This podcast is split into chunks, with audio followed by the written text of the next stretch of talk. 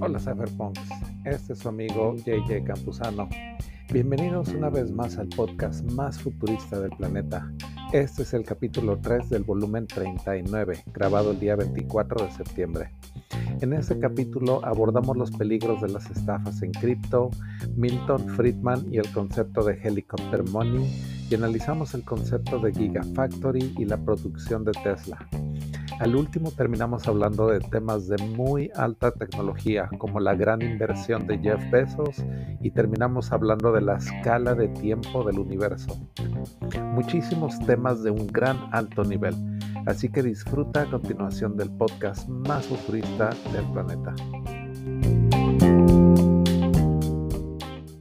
Pero es que, es que fíjense, de hecho, la, prohibición de China de, de hoy como, como que cierra la, todo esto que estamos hablando, eh, eh, todavía ellos insisten en que hay muchas estafas, en que hay muchos scans y que hay, y entonces por eso ellos quieren salvarnos y protegernos.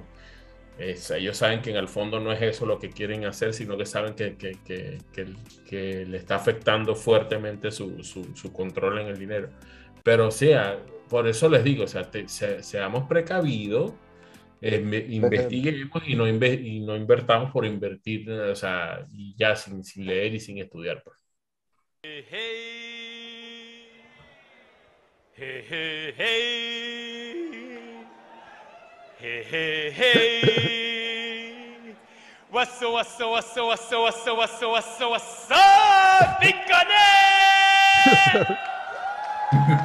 o sea, Hey, hey, hey, everybody. My name is Carlos Matos, and I am coming from New York City, New York.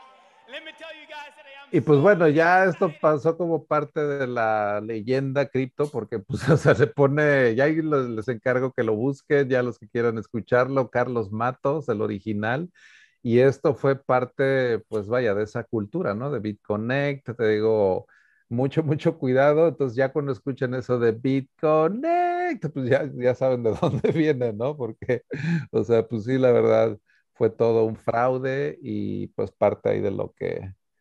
De lo Incluso que hasta el, el font era muy parecido, ¿no? El Bitcoin. Ajá, ajá. Y hubo mucha gente que, pues sí, la verdad se confundió. Vaya, digo, te digo, es la ambición que tiene también mucha gente de, de también ganar más de lo que de lo que había en Bitcoin y pues vaya, se llevó los ahorros de mucha, mucha gente y es lo que hay que tener mucho cuidado. En serio, o sea, porque sí. Y como, como decían, ¿no? Nio dice en su corta historia, tuvo varios nombres, además diferentes nombres, por aquí están poniendo uno en el, chat. antes se llamaba Anshares, Anshares en 2014.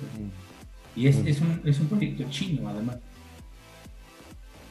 Sí, es que ah, Neo, exacto, era como el, blockchain chino o algo así que tuvo mucho apoyo por allá. Por eso también ya lo dejé de escuchar y todo, porque ya no se escuchó mucho por este lado del, hemisferio. Pero pues sí, ahí quién sabe que cómo haya terminado y todo. Pero muchos scams, ¿eh? O sea, te digo, yo la verdad hasta había amigos que hicieron también millones de dólares y todo y vendieron su reputación porque eran personas conocidas en el ecosistema y todo, hacen un ICO. Y yo, por ejemplo, conocí uno basado en educación y ahí me, me llegaron a invitar, pero yo dije, ¿sabes qué?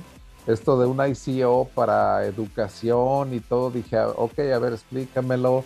Pero fue todo un scam consiguieron 50 millones de dólares para Academy Token. Si lo quieres buscar Academy Token, yo de hecho conocí a los fundadores y todo, pero nunca le entré, ¿eh? o sea, nunca, nunca le entré.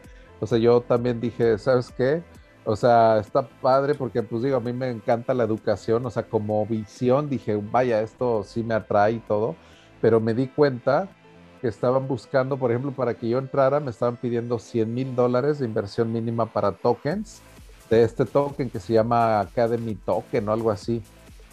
déjame te digo que a los que llegaron a invertir esos 100 mil dólares, yo creo que nadie recuperó su dinero, ¿no? O sea, fue todo un, un scam, nunca hicieron nada, eh, nunca llegó a, a mayores. Es que como un token para educación, decían que lo iban a lo mejor a tomar como para pagos de cursos y que de ahí iban a dar becas y que de ahí iban a tener un programa de quema de tokens y no hombre, o sea, le metieron así como que todo un, un website ahí y todo y conferencias y 50 millones de dólares. O sea, esa fue de las estafas que yo a mí me tocó ver más cercanas, así muy, muy cercanas, o sea, porque este cuate yo lo veía en Facebook cómo se iba por, o sea, iba promocionando según, pero pues vaya, estaban en Suiza, luego de ahí se iban a, que a la Costa Azul y que andaban en un yate y de ahí veían que andaba promocionando acá de mi token y yo decía, ah, pues qué chido, ¿no? O sea, qué buena vida, o sea, chingón y todo.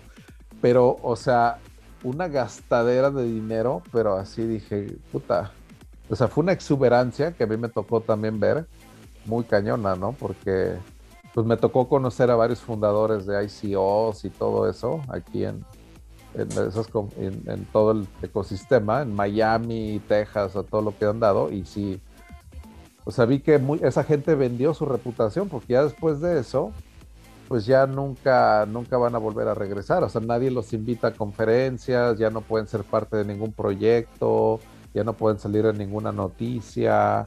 O sea, es vender toda tu carrera, ¿no? O sea, tienes que sacar lo suficiente como para que ya no vuelvas a pensar siquiera en, pues, hacer, en hacer nada de esto, ¿no?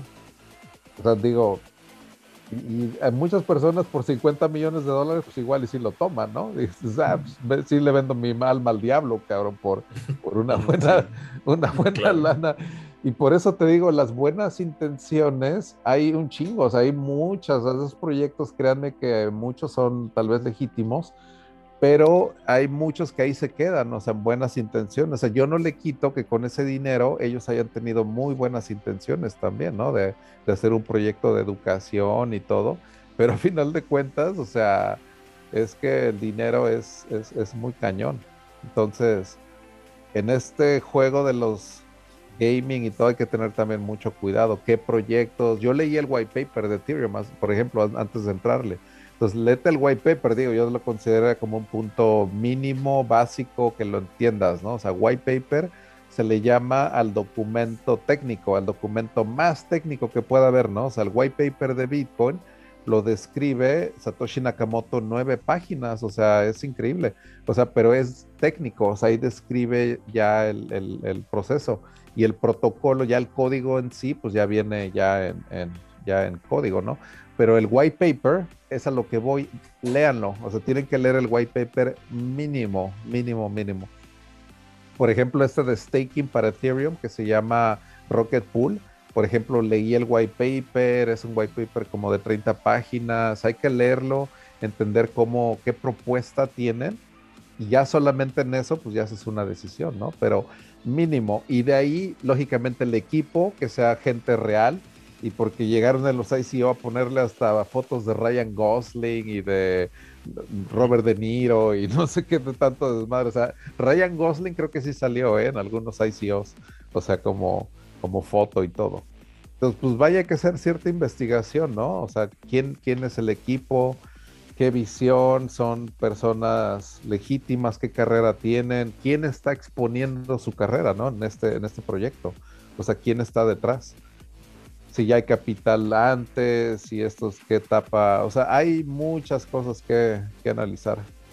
Pero échenle mucha, mucha, pues vaya, mucha inteligencia esto, es invertir, o sea, ya no es apostar, porque cuando tú haces una, una inversión de este tipo, ya lo haces sin las emociones, ¿no? Sin que te lleve la ambición, porque te digo, como dice Casabe, no inviertes el 100%, eso es invertir con ambición y eso es algo que yo no les recomiendo. Yo en el ICO de Ethereum invertí el 10% de mi, de mi portafolio en cripto, o sea, que me gustaría haber adquirido el 100, ¿no? Pero en retrospectivo uno siempre piensa diferente, ¿no? Yo, Pero hubiese invertido el, el, 200, me hubiese endeudado en Axie Infinity. y por ejemplo, yo convencí a un amigo en Houston de endeudarse con mucho en su tarjeta de crédito. Bueno, fue decisión de él, yo no lo convencí, la verdad, él me dijo que en base a platicar conmigo, él se convenció porque él nunca me pidió consejo ni nada, se se endeudó como 50 mil dólares cuando Ethereum estaba como en, no sé, como en 2 dólares o 3 dólares. imagínate, o sea, la cantidad de Ether que a lo mejor ahorita tiene, ¿no? Entonces, mi estimado Elton allá en Houston, si cuando te compres tu Ferrari, pues ojalá te acuerdes aquí del JJ, cabrón. Porque de hecho él me dijo, dice, por ti, cabrón, hice esta madre y todo. Yo le dije, puta. Pero me dijo cuando ya, ya le había sacado también buena lana, ¿no? Dije, no, pues qué bueno. O sea. me, imagino que te odió. Me imagino que ya va, un momento. Me imagino que él compró en dos me imagino que te odió, o sea, llegó a 10 y me imagino que te odió cuando hubo el mercado. Pero de hecho ya él y yo hablamos cuando ya estaba como en 200 dólares. Ah, ya. ya, ya, valió madre ya.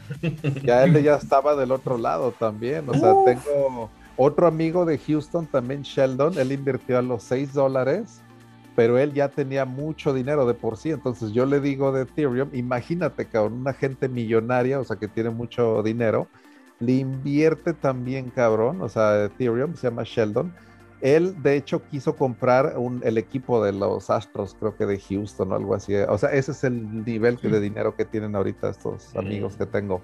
O sea, mi amigo Sheldon, puta madre, ese cuate tiene de dinero, pero es que de veras, o sea, son niveles también de fortunas que también he visto mm. crearse, pero increíbles, cabrón. O sea, mi amigo Marshall también es el primer minero profesional de Bitcoin, cabrón, en la historia. Fue el primero que montó granjas de minería que se llama Hash Fury aquí en Estados Unidos. El primero, cabrón. O sea, antes, o sea, antes de él empezó en el 2010.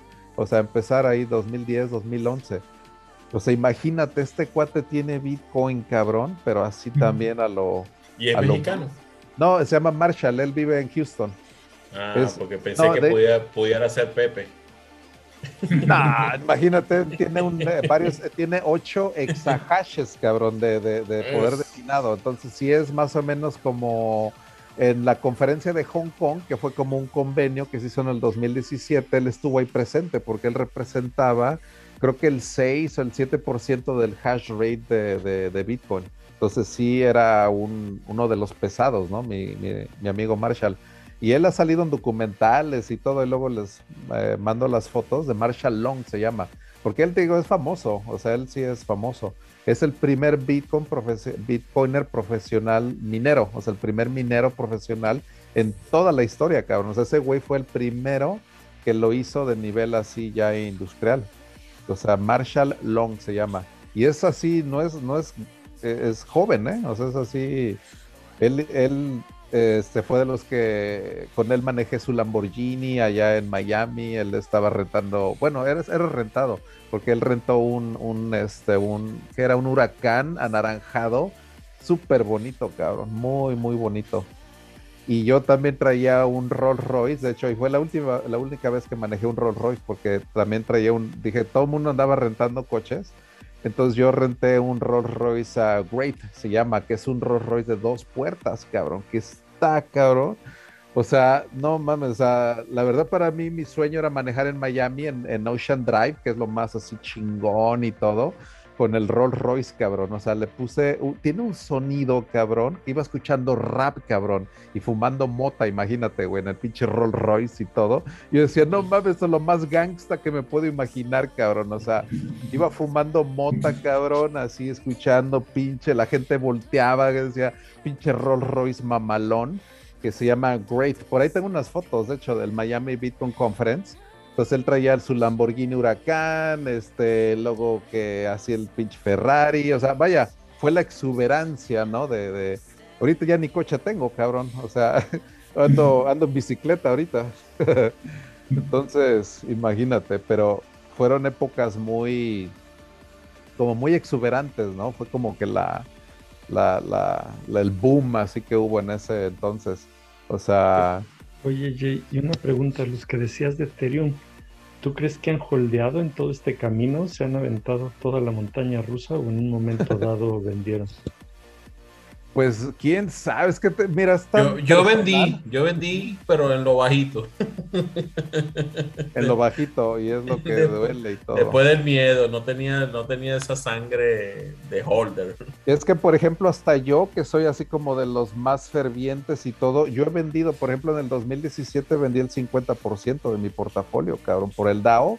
A mí me tocó un putazo tan grande con el DAO, cabrón, que fueron así tanto que le invertí y ya lo recuperé, que dije, wow, o sea, para mí fue un milagro haber recuperado todo el ITER, que yo le dije a mi esposa, ¿sabes qué, cabrón? Ya, o sea, en serio, voy a invertirlo en algo real, según yo, ¿no? O sea, y de ahí, pues vaya, ahorita me arrepiento un chingo, cabrón, pero imagínate, vendí el 50% de mi portafolio a 30 dólares, cabrón. A 30 dólares, a ese nivel vendí el 50%. Y yo todavía hasta ahorita digo, no mames, para recuperar esa madre, cabrón.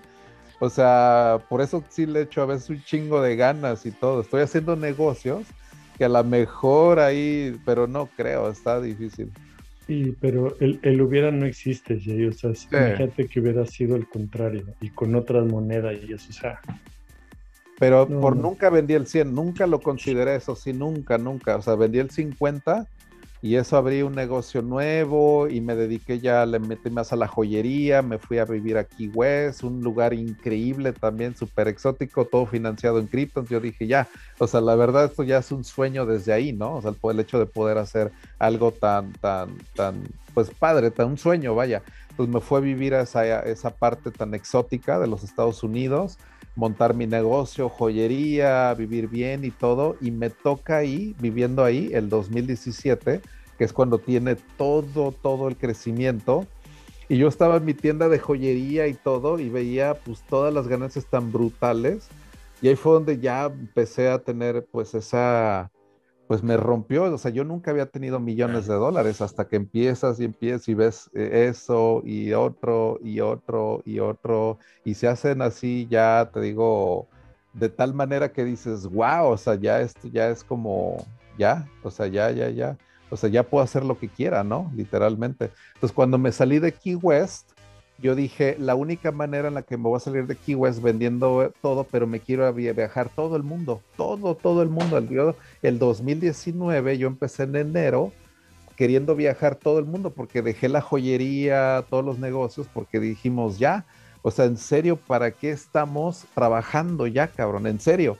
O sea, dijimos ya, o sea, tenemos ese dinero, vamos a disfrutarlo, cabrón me aventé un año viajando completamente, cabrón. 20 países, 109 ciudades que visité y viajé más de 30 y... No, 47 mil kilómetros que viajé en el 2019. O sea, visité todo lo que quise conocer en Grecia, por ejemplo. En Alemania también manejé en Colonia, en Frankfurt, toda la autobahn. O sea, ahí fue, era el sueño también ahí manejar en el autobahn los Alpes suizos, o sea, irme a, ahí a París también y todo, ir a Inglaterra, Irlanda, también ahí me la pasé muy bien, ahí semanas enteras en Irlanda, visitando la campiña de, de Irlanda, la parte sur oeste, es una parte de Irlanda, cabrón, que tiene unos acantilados, cabrón, que esa sí se las recomiendo, neta, neta, que si hay una parte del mundo así chingona de Europa que quieran así visitar es el suroeste de Irlanda, que es como lo opuesto a Dublín, cabrón. Dublín está como del otro lado, pegado a Inglaterra, ¿no? Del lado este. Pero si manejas, cabrón, y te vas hasta el otro lado, hay una serie de castillos por allá y unos acantilados, cabrón, ahí están los, los acantilados de mujer, se llaman en, en Irlanda puta madre, cabrón, no mames, en serio, ves unas madres que dices, puta madre, yo de las partes más bonitas que he visto en toda mi vida, cabrón. Y hay que ir en el verano, porque si en Irlanda es un chingo de frío. Y yo fui en julio, en junio y julio, me tocaron días bien soleados en Irlanda, con una, ves las pasturas esas verdes con ovejas, cabrón, así como te lo ponen en las pinches películas, no, man, pues así mero, cabrón. Así, así mero, cabrón. O sea, pinches caminos en los que manejé en Irlanda, cabrón. Pero así de esos, así de que dices, a la madre. Y luego me salía de esos caminos para visitar castillos abandonados, cabrón. Que los veías en Google Maps, pero no están en ningún, así como que abiertos al público ni nada. Y nos metíamos, cabrón, en terrenos de terracería y encontrabas pinches castillos, cabrón, con ventanas rotas y telarañas y todo, y veías todavía las torres y todo. Pinche Irlanda tiene tantos castillos, cabrón, que yo nunca había visitado castillos, pero reales, cabrón, o sea, no como pinche Disneylandia o algo así que está diseñado de un castillo europeo, ¿no? O sea, allá en Irlanda sí puedes visitar castillos de veras, pero mamadísimos, en serio, en serio. Hay castillos de veras que te metes y ves cómo vivían, cabrón, ahí, o sea, todas esas las pinches mesas que había dentro del castillo, o sea, donde comía el rey, la chingada y todo, las torres, las subes, o sea, de varios de, ellos, o sea, no, no mames, Irlanda está, puta, en, otro, en otro nivel, cabrón, o sea, pero, pues eso es lo que quise hacer con, con y luego entra la, regresamos en noviembre, ya después del viaje y todo, después de regresar de Tailandia, Vietnam y la chingada, me aventé un pinche viaje, cabrón, que un día a mí me duró 39 horas, cabrón, porque como yo viajé desde Tailandia por Qatar y luego Nueva York, como viajé yo con la rotación de la Tierra, el día me duró 39 horas, cabrón, de tal manera que yo empecé a la una de la mañana en Bangkok y eran las 6 de la tarde después de treinta y tantas horas de vuelo y todavía estaba en Nueva York, yo cabrón, o sea, todo el día no se terminaba. O sea, el día a mí me duró 39 horas ese pinche día, pero yo dormí en Florida ese día, ya a las 11 de la noche y todo. Yo ya estaba durmiendo de Bangkok a Orlando, Florida en 39 horas, cabrón. En un solo día.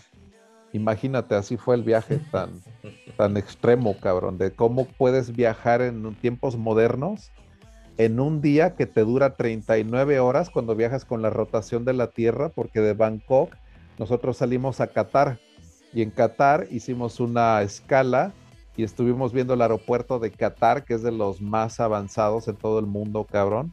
Es el único aeropuerto donde puedes nadar en todo el mundo, cabrón. O sea, es el único aeropuerto donde puedes rentar una pinche línea para natación y que te pones a dar tus laps y todo.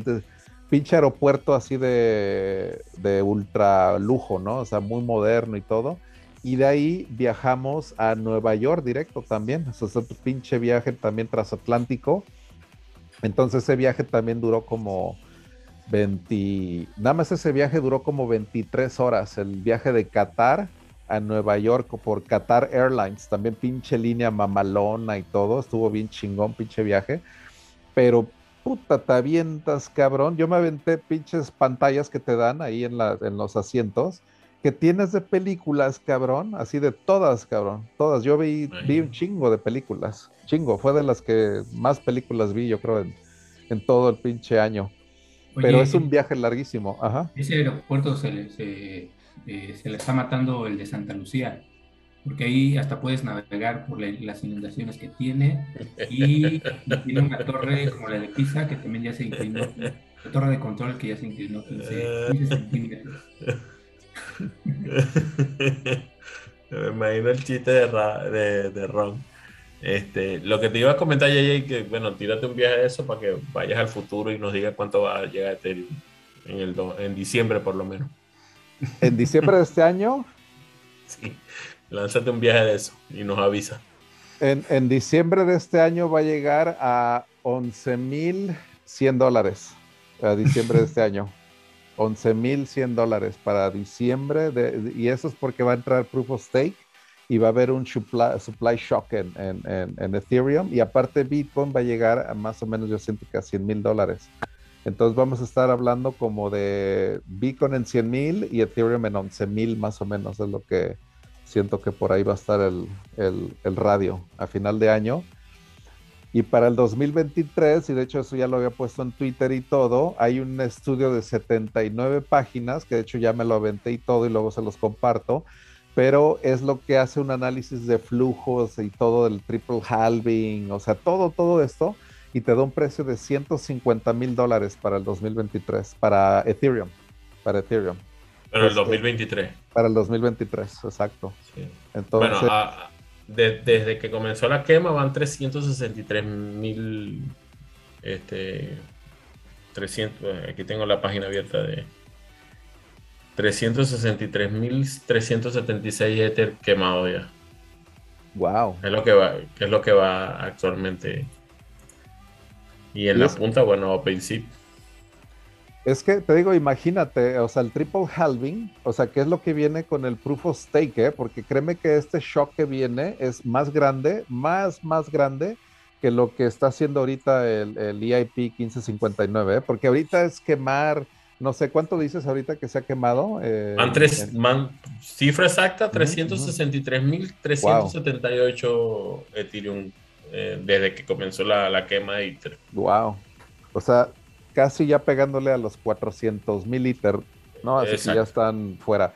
Es que te digo, el supply de ITER llegó a este punto y ahorita con el proof of stake va a tener ya esta, eh, como que esta curva ya también hacia abajo completamente. O sea, ITER, la emisión va a tener como que una curva como medio parabólica, es lo que quiero que se imaginen. O sea, la emisión de ITER en los primeros años sí fue como que sí un poco parabólica, ¿no? Fueron de 5 ITER por bloque, luego se bajó a 3 ITER por bloque, luego ahorita estamos en 2 ITER por bloque. O sea, todavía estamos reduciendo esa parábola pero con Proof of Stake es donde te digo que esa ya va a describir esa, esa, esa figura, te digo, de parábolas, donde se va a ir hacia abajo ahora, donde el, el supply va a tender ahora a tener esta figura de la parábola hacia abajo.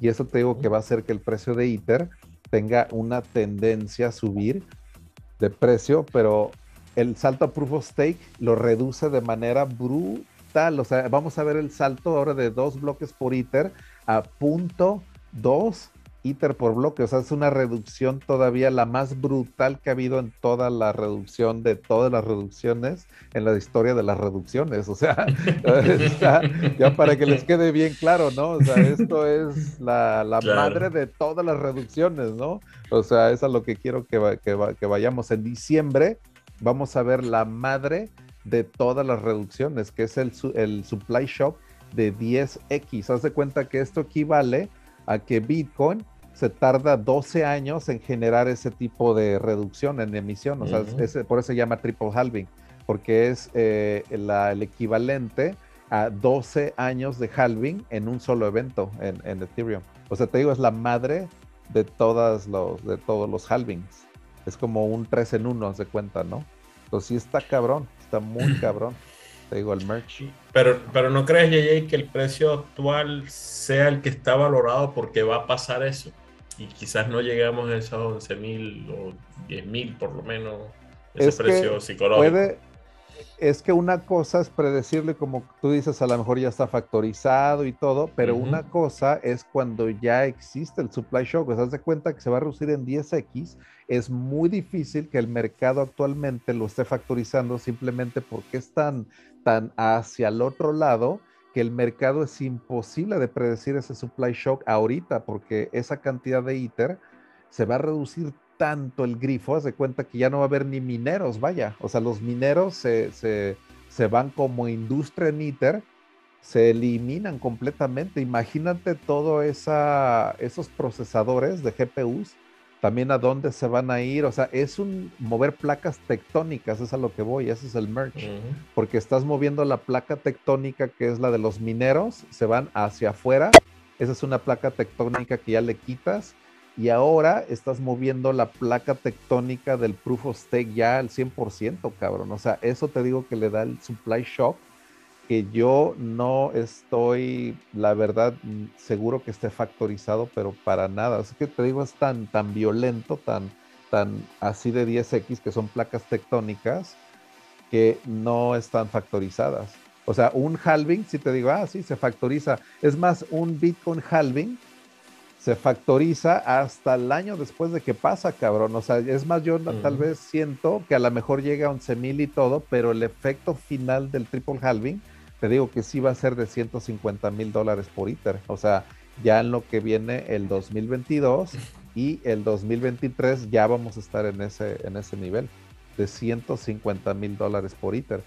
Porque, y por el otro lado le metes el quantitative easing, ¿no? O sea, todos los dólares que están creando en la economía. Pero ahí estaríamos hablando ya que, que, la dominancia de, de Bitcoin se despegaría de porque ahorita sabemos que, Bitcoin baja, las altcoins bajan. O sea, y ahí tendríamos que vivir esa parte de la historia. Porque creo que, va a pasar algo muy bonito ahí, pues, con ese triple halving de, de Ether. Sí, te digo que ese triple halving está muy, muy relevante. Y por otro lado, yo les, les, voy a comentar una anécdota personal. Hice mi tax return y apliqué para un cheque porque pues le está dando a todos, entonces es una opción que te da. Entonces digo, no, pues ¿por qué no la voy a hacer, no? Entonces aplico para ella y tengo que ir por un proceso al IRS porque inmigración sí sabe quién soy, ¿no? Porque tengo green card y todo eso y todo. Con el IRS, como no sabe ni quién chingado soy de, de verme un agente del IRS, me citan el mes pasado para ir a una oficina. Entonces ya voy, tengo que ir con mi identificación, me hacen preguntas y todo, y ya, ¿no? Me dicen, ok, tu cheque va a llegarte en, no sé, en, un mes, algo así. Pues hace dos semanas que me llegan dos sobres por correo. Los dos eran cheques, cabrón. Cuando los abrí, porque yo estaba aplicando para uno de mil, creo que era de mil cuatrocientos, no, mil ochocientos dólares, creo que era. Ah, de la nada, cabrón. Nos das de cuenta que es un cheque que literal a mí nunca me había llegado un cheque así del gobierno. Entonces me llegan dos. Abro el primero y de 1.800 dólares. Entonces, lo, ah, qué chingón. Abro el otro, otros 1.400 dólares, cabrón. Es un cheque que parece que era retroactivo del año pasado o no sé qué. O sea, 3.200 dólares que me llegaron como tipo A-drop, hace cuenta, cabrón. Es lo que quiero que se den cuenta, un pinche A-drop así literal del gobierno estadounidense que yo les puedo decir que en lo personal dije, no mames, o sea, increíble, cabrón.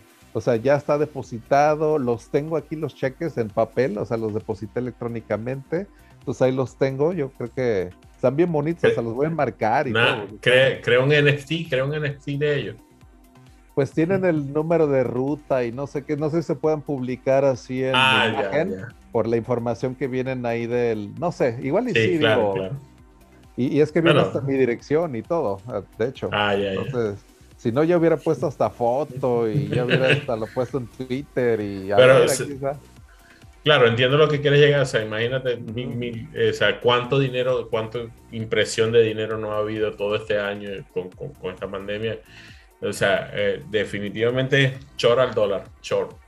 Hay un economista que se llamó Milton Friedman, que él eh, predijo un concepto que se llama helicopter money, que él lo predijo, es, es uno de los economistas, también austriacos ahí contemporáneos y todo, y el que predijo Bitcoin también, porque él dijo también que la única manera de la que se iba a zafar todo esto era de crear una moneda que no estuviera sujeta a los caprichos del gobierno, o sea, ya como que medio prediciendo ahí que algo venía para, para, que era lo único. Pero él lo que dice, ese concepto de helicopter money, era de que los gobiernos ya en su máxima expresión era la expresión de que te iban a tirar dinero desde un helicóptero. Eso era lo que era la, la expresión de helicopter money, que es cuando el dinero se crea de manera infinita, que es lo que está haciendo el Federal Reserve, de cómo hace el delivery. En esta, eh, de esta manera fueron cheques ahorita para mí. Cuando se crean las CBDCs, ahora van a ser en los wallets, cabrón, ya directamente, o sea, ya te van a poder decir, ¿sabes qué? Abre tu wallet del Fed o una madre así y ahí te van a caer 3 mil dólares, ya sin cheque ni nada y todo eso, ¿no? Porque es muy ineficiente esto de los cheques y todo. Pero el Fed ahora ya puede tener un sistema de airdrop directo a los ciudadanos, ¿no? Que fue lo que el IRS me, dio, fue como un airdrop de, de dólares que, que, que, que me dio. De la nada, ¿eh? O sea, créeme que yo es más, hasta el otro cheque yo ni apliqué, o sea, te digo, me llegó como bono y todo. Dije, ah, pues qué chingón, ¿no? O sea, dos cheques en lugar de uno, cabrón. O sea, y eso te digo, ese es el concepto de helicopter money que decía que era cuando la economía ya llegue en un estado tan hiperinflacionario o tan hiper, eh, no inflacionario, sino tan hiper este, de, de, expandir la base monetaria, o sea que eso es ya lo último que se puede hacer esa es la manera en la única en la que puedes aventar el dinero. Vaya, están aventando dinero, eso es lo que voy. Están aventando, están, lo están aventando. Ah, eh, como aquí en Estados Unidos uno está más cerca de ese grifo, o sea, está uno conectado con el gobierno, pues a mí me toca esto, ¿no? Pero a final de cuentas, yo lo gasto, yo genero también dinero y es lo que los economistas dicen, ¿no? Que se reactiva la economía, ¿no? Con todos estos dólares y que gastarlos y todo. Pero si yo agarro estos dólares e invierto en cripto, pues ya también le doy la vuelta, cabrón. O sea, ya es ya no invertirlos en, la economía, sino invertirlos en, en algo que, que, el Fed no puede controlar también, en qué gasto yo también. Entonces esos dólares O sea, el gobierno no puede controlar quién, en qué. Entonces, si yo lo, invierto en Ethereum o Bitcoin o algo, pues imagínate, o sea, es, darle la vuelta también. Claro, es que es ah. una eh, eh, algo ilógico. Aquí mismo en Chile también está pasando eso. O sea, eh, estaban dando los bonos COVID y eso, y, ahora se inventaron que unos COVID, o sea, se dieron cuenta que estaban como que dando dinero a lo loco, y entonces estaban, y la gente como que, bueno, no trabajo por un sueldo mínimo porque el gobierno me, mantiene. Y, y, entonces ahora el mismo gobierno, bueno, si consigues un trabajo, te damos un bono. Y, o sea, se dieron cuenta que, que, la impresión de dinero está, está, está vuelta loca, pues y, es una broma que está pasando a nivel mundial. Pues, o sea, la broma es que entendamos bien en qué tenemos que invertirlo. Pues, o sea, no, no volvernos a lo, a lo loco a, a despilfarrarlo y, y, a saber poner bien, bien los movimientos. Sí, que no apuesten, sino que inviertan, ¿no? O sea, apostar, pues, eso te vas a Las Vegas y te la pasas mejor todavía, ¿no? Es, es un poquito más divertido apostar que pero qué mejor invertir y, no apostar, ¿no? O sea, hacer el, manejar tus emociones más que nada y la información, porque sí es de, informarse y de leer y si quieres los mejores rendimientos, pues vas a tener que leer más que los, que los demás, que los otros inversionistas, ¿no? Entonces, sí tienes que leer más que el, que el, promedio, ¿no? Si quieres ser un inversionista, que salga del promedio también. Entonces, sí. no, la verdad estamos viendo el nacimiento de una, te digo, una nueva industria. Sea, blockchain gaming, vamos a poder decir, mira, nos tocó verla nacer y participar inclusive. O sea, qué orgullo también, ¿no? Que sabe, o sea, el hecho de haber participado en Axi y todo eso, ¿no? Que fue un parteaguas. Sí. O sea, y ahora que el, shooter de Radak que está como, como recomendando sea, sea también exitoso y, y se me otro parte de aguas más aquí en, el Cypherpunk. Ya veremos en unos años, porque te digo, es algo que sí, yo sí veo que va para mediano plazo, mediano largo. Ya, ese Engine Token tiene, tiene mucho que ver con, con juegos. O sea, analícenlo, estudienlo. Si, si están con ellos, ya tienen cierta seriedad. Y por eso, o sea, ya tienen tiempo dándole con, con, con esto de, de las cripto, de las blockchain y de, y de los juegos. la gente de Engine Fíjate que algo que me gustó de Engine es un concepto que, manejan que le llaman acuñado, que es el acuñar que mm. con cripto a un NFT le, le, dan valor. Entonces, básicamente estás quemando este cripto para poder tener ese valor en ese NFT. Entonces todo el tema de los juegos lo están manejando con ese esquema que pues lo, que vayas adquiriendo en los juegos este, se, vaya, se vaya acuñando. Y como que en general la filosofía de Engine va a ser el tema del multiverso, que tú algo que ya tienes, un NFT que ya tienes, lo puedas ir migrando a los juegos gradualmente. Entonces, eh, por eso es que Mm, digo, hay que verlo con reserva y todo, pero sí me gusta la filosofía de Engine. Sí, ellos, ellos tienen ya tiempo trabajando eso, para unificar los, los, metaversos, que, yo tenga un wearable en, en Axie Infinity y pueda usarlo en, el shooter ese que me que lo que, lo que sea totalmente compatible. Eh, vienen trabajando con esa con esa filosofía pero sí, ese de los relics que muestra también es, un tipo. Ese shooter, creo que también es shooter, si mal no recuerdo.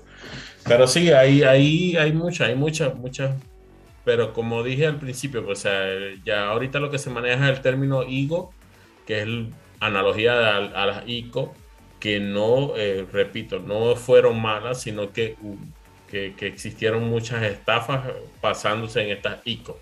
Entonces, actualmente en las IGO también quieren aprovecharse de esa euforia que hay ahorita y los NFT tengan cuidado, ¿verdad? Tengan cuidado porque aquí ya vemos más de 50, esta comunidad es de casi mil personas y replicamos la información, pero eso sí, no la repliquemos mala, pues. es la idea. La idea es que, tengamos éxito en, todas nuestras inversiones y, todo esta, este mundo cripto que es bastante volátil. Sí, pues de que nos ayudemos ahí con la experiencia de, que, uno ya tiene, ¿no? Pues entonces, por ejemplo, ya que les platiqué de experiencia del 2014, del 2017, pues eso les ayuda a ustedes a tener una perspectiva, ¿no? Más amplia, sea, que ustedes ya no tienen a lo mejor que pasar por toda esa, pues, esa serie de errores o de cosas que a lo mejor yo ya me tocó ver y les puedo decir que, pues, por dónde va el, asunto, ¿no? Y es la idea de ayudarnos, a final de cuentas, en todo esto y hablar de, pues de estos proyectos. Ya, por ejemplo, compartí este, el de Engine, hasta yo estoy conociendo, pues también nuevos, nuevos proyectos, ¿no? O sea, aquí todos, todos salimos ganando, es la idea. Es. Claro. Esa es la idea, que estemos, que estemos a la vanguardia de la tecnología, pero que no nos dejamos, no nos dejemos llevar por, por la euforia y, y, las emociones, sino que hagamos la, este, las inversiones porque hicimos un estudio y porque, bueno, pensamos que de verdad tiene un buen, buen futuro. Sabemos que todos no la vamos a acertar, pero que no que fallemos porque lo hicimos a, a ciegas. Exacto. Sí, es que teniendo la información, pues ya como que, y sobre todo cómo otra gente lo está utilizando, ¿no? Por ejemplo, a este Matt Crypto, yo por ejemplo me doy cuenta de que él se basa en un sistema de muy didáctico, ¿no? O sea, él lo hace y aparte lo, lo, enseña y, él lo experimenta, vaya. Es un maestro que también él, eh, o sea, que haciendo y diciendo, ¿no? Entonces, eso yo creo que también es un, pues algo muy, muy bueno, ¿no? Donde apoyarse ahí con, con el estimado Matt Crypto, también buenos proyectos, o sea, de ahí puede, pues vaya es la comunidad, ¿no? Ahí que hemos hecho y todo, pues él luego se da sus vueltas por acá, luego nos da la cátedra también de esos proyectos, el de Moonbeam, también la verdad, o sea, lo ha estado también checando y todo, y se, se ve muy, muy bueno. Moon River, que es eh, el de la Kusama, y, Moonbeam, ¿no? Pero Moon River se, oye bastante, bastante interesante, ¿no? Y creo que aquí hay banda también que sigue mucho a Matt también, entonces, sí, esos puentes con Polkadot y con todo eso que vemos están haciendo muy, muy interesantes, entonces sí sería bueno, yo creo que antes de que termine el año, empezar a hacer también ya experimentos, así dar talleres en DIFA, ya un poquito más prácticos, como los que hace Matt, por ejemplo, pero hacerlos ya también desde, mi punto de vista y pasarles la, experiencia, ¿no? Y empezar a, probar más en, en, en, liquid, en staking y todo eso, ¿no? O sea, ahorita con el nodo que tengo ahorita en Ethereum, aquí lo tengo, de hecho está corriendo pues ya ahí tengo ya ese, ese nodo ahí corriendo. Y, pero vaya, la idea es sí hacer más cosas todavía, ¿no? El de... Sí, hay, hay, hay que atrevernos un poco más con, con esto del Bonnie Lego y, que hagamos experimentos. Por ahí comentaba uno del, del, del, del Cypher que, que, pidió hace un año un préstamo y que ya con, la misma, con, los, con los mismos intereses del, del Liquid Pool pagó el préstamo y ya tenía o sea, claro, estamos claros que estamos en un, en un bull run y tenemos que prepararnos para, porque sí o sí, en, en el criptomundo eh, tenemos lo que llaman el fractal, que se repite el, el, bull run y luego viene el, bear run. Entonces, en el bear run tenemos que aprovechar de acumular este, no dólares, sino acumular este, cripto, eh, Ether, Bitcoin, este, AVAX, eh, esas monedas que, de verdad tienen un proyecto grande por detrás, pues. Y este, deberíamos aprovecharlos con esto del, del, del Money Lego. Por ejemplo, yo, yo comento mucho sobre el, Anchor Protocol y el MIR Protocol porque yo, yo, ellos, por yo haber participado con, el Uniswap, me dieron unos, unos tokens en MIR Protocol. y, y ellos tienen un porcentaje de, del 19% de APR por simplemente use, use, No, USDT, ¿Cuál es Mirror, Mirror Protocol, ¿no? Mirror Protocol, pero Anchor Protocol es el que tiene el, que maneja Terra Luna y, esto. Ok, ok. ¿Qué es Mirror Finance entonces? O sea, Mirror Finance es el, donde están, eh, si tú quieres invertir en la, en la, en, Tesla, en Apple, ellos sintetizaron todas esas acciones ahí a través de, ese protocolo. Pero, partiendo. sí, eh, eh, ellos, ellos hicieron ese, pero eh, tienen el Anchor Protocol, que en Anchor Protocol este, este te están pagando por el, el UST, que es el, el stablecoin de, de, Luna, este, está pagando un 19% APR. O sea, y lo, lo, han mantenido en el tiempo. Pues, o sea, cuando vengamos con el Bull Run, sepamos dónde, dónde, dónde dejar estos, estos, estos dólares sintéticos sin necesidad de que, porque ellos, ellos no tienen una reserva como USDT, una reserva de dólares y esto, ¿no? O sea, ellos hacen un, a través de algoritmo, con Luna, es que van manteniendo el, stablecoin de, de UST. Entonces, hay que, hay, que, hay que estudiar un poco más esta, estos protocolos para poder prepararnos al momento de que, de que sí o sí puede ser inminente la llegada de, un bull, de un bull run, de un bear run en, el mundo cripto. Pues. Y que bueno, que todo lo que pudimos haber ganado no, lo perdamos. Es eso también, es tener esa estrategia de, salida, ¿no? Así como tiene uno una estrategia de entrada y decir, ah, mira, pues voy a invertir y hacer esto y todo.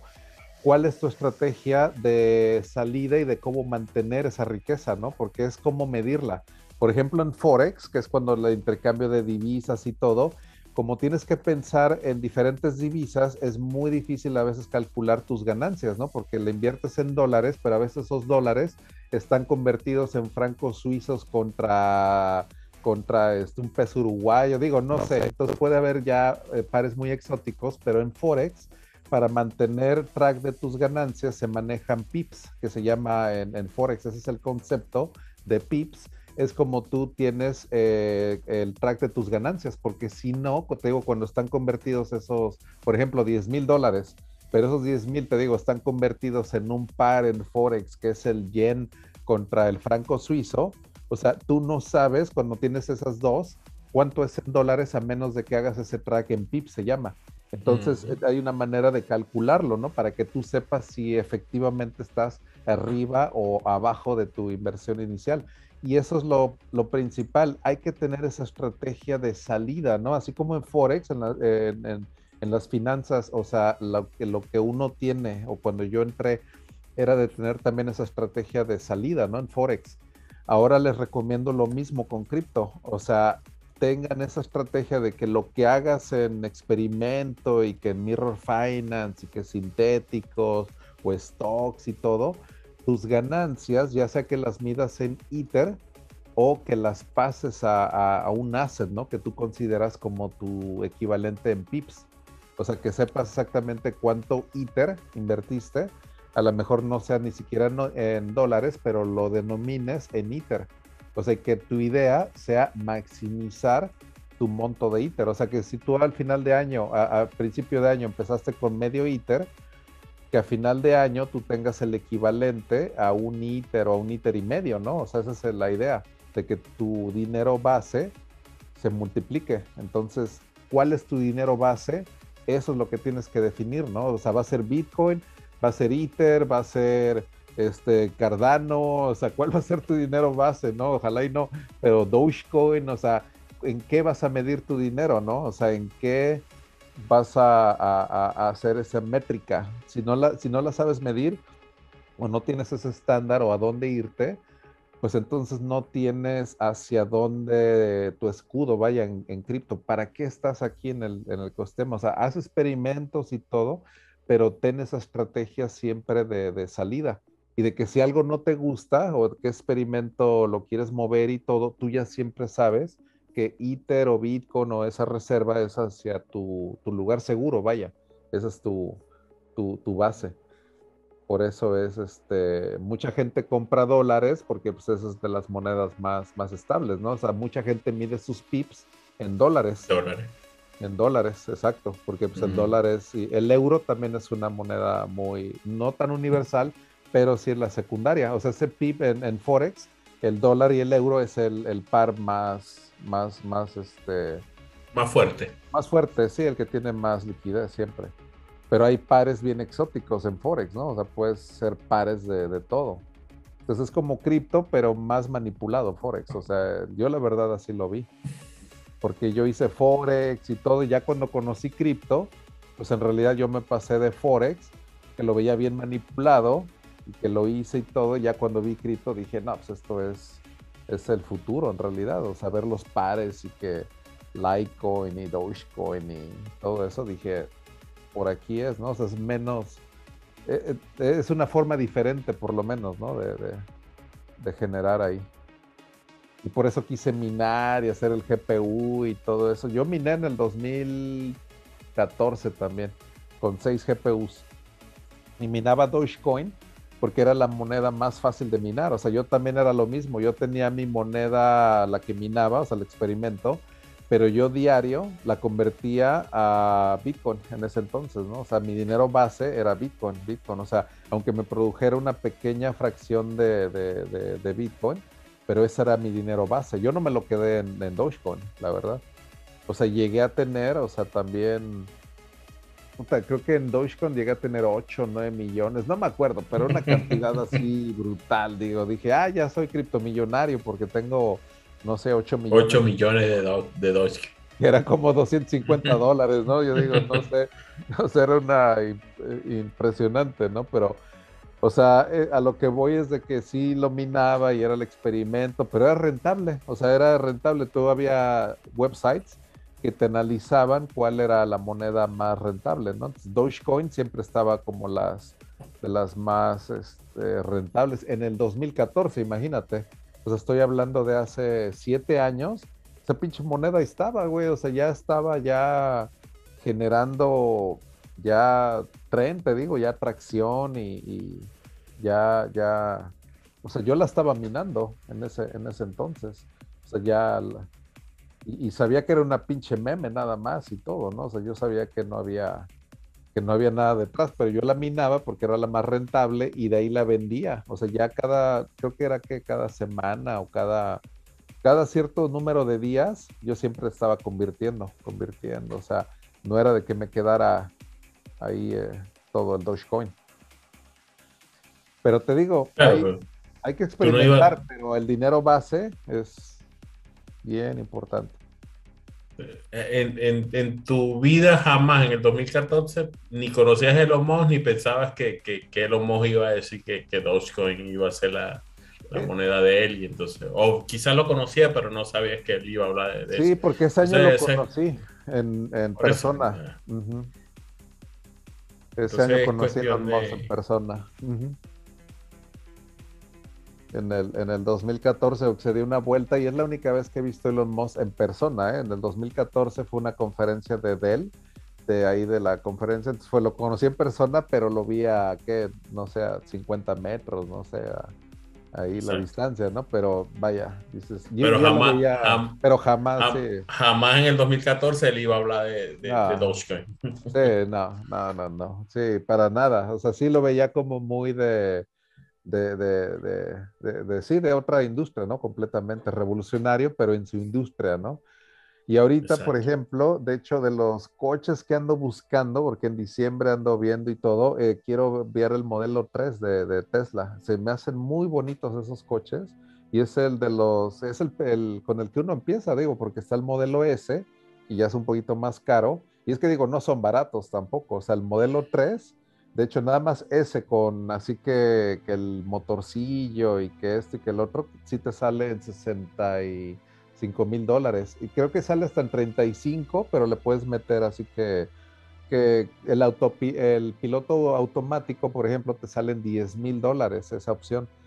Pero esa es la opción que con 10 mil dólares te maneja ya de punto A a punto B, cabrón. O sea, hay personas que les ha salvado la vida, güey, ese piloto automático. Pero, pero hay, un, hay, hay un seguro que te diga, mira, o sea, o cómo están resolviendo eso de que no, yo estoy con el piloto automático, no es culpa mía que, que, haya un, un, accidente o, o, cómo están manejando eso.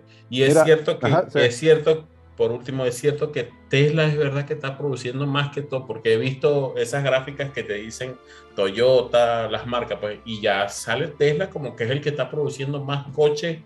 ¿Es cierto eso? O no sé si es pura, pura publicidad. Pues no, fíjate que ahorita las Gigafactory es que mira, lo que hicieron es crear un concepto. Mira, el concepto de Gigafactory está increíble, cabrón. Te voy a decir cómo hicieron esa fábrica. Esa fábrica ya no está hecha en, Las Vegas, Nevada, es la primera de muchas, ¿eh? te voy a decir todas las demás. Pero esa pinche Gigafactory, te voy a decir el concepto con el cual fue creado fue creado en el mismo concepto con el que se crean los microprocesadores, cabrón. O sea, esa pinche Gigafactory fue creado en un layer en total, en la cual en la misma arquitectura en la que se hacen los CPUs, hace cuenta, esa misma arquitectura se utilizó en la optimización del espacio en el Gigafactory, cabrón, de tal manera que esa pinche madre lo que hace es de que toma materiales completamente, materia prima de, un lado, de cuenta rollos de aluminio, así todo, todo, y a través de una automatización, pero brutal, cabrón, lo que hizo Elon Musk es decir, construir la máquina que crea máquinas. Esa es la filosofía de Gigafactory, cabrón. Es una máquina que crea máquinas. O sea, el concepto de Gigafactory es que toma la materia prima de, de un lado, y no depende de absolutamente de ningún supplier, cabrón. Esa pinche máquina del otro lado te escupe Teslas, cabrón, así ya completamente inteligentes, con un software que hacen update y que el pinche Tesla se hace inteligente, cabrón. Es el primer coche que con software updates, porque es autopilot, es, puro software, haz de cuenta que esos 10 mil dólares es nada más por puro software, cabrón. O sea, en realidad todos los Tesla ya lo tienen, pero tienes que pagarle a Tesla 10 mil dólares por la licencia de ese, de ese software en realidad. Porque te digo, todo el pinche hardware ya, ya está, la redundancia de computadoras y todo ya está. Pero Gigafactory, a lo que voy, no depende de ningún supplier, cabrón. Todos los demás car makers, todos, todos los demás dependen de un chingo de suppliers, cabrón. Las pinches cadenas de suministro, lo que son los supply chains, puta, se disrumpieron en la pandemia o sea, hubo una serie de desmadres. ¿Cómo haces un coche, cabrón, sin volante? ¿Cómo haces un coche sin frenos, cabrón? ¿Cómo haces un pinche coche sin el cofre, cabrón? ¿Cómo haces un coche sin el parabrisas, cabrón? O sea, cualquiera de esos elementos, cabrón, que te falte o que haya una disrupción, ya valió madre todo, cabrón. O sea, no puedes hacer un coche que no tenga uno de esos elementos. Y lo que hizo Tesla es que tiene cero dependencia en suppliers, entonces por eso la producción de Tesla no se ha detenido, o sea, lo que voy.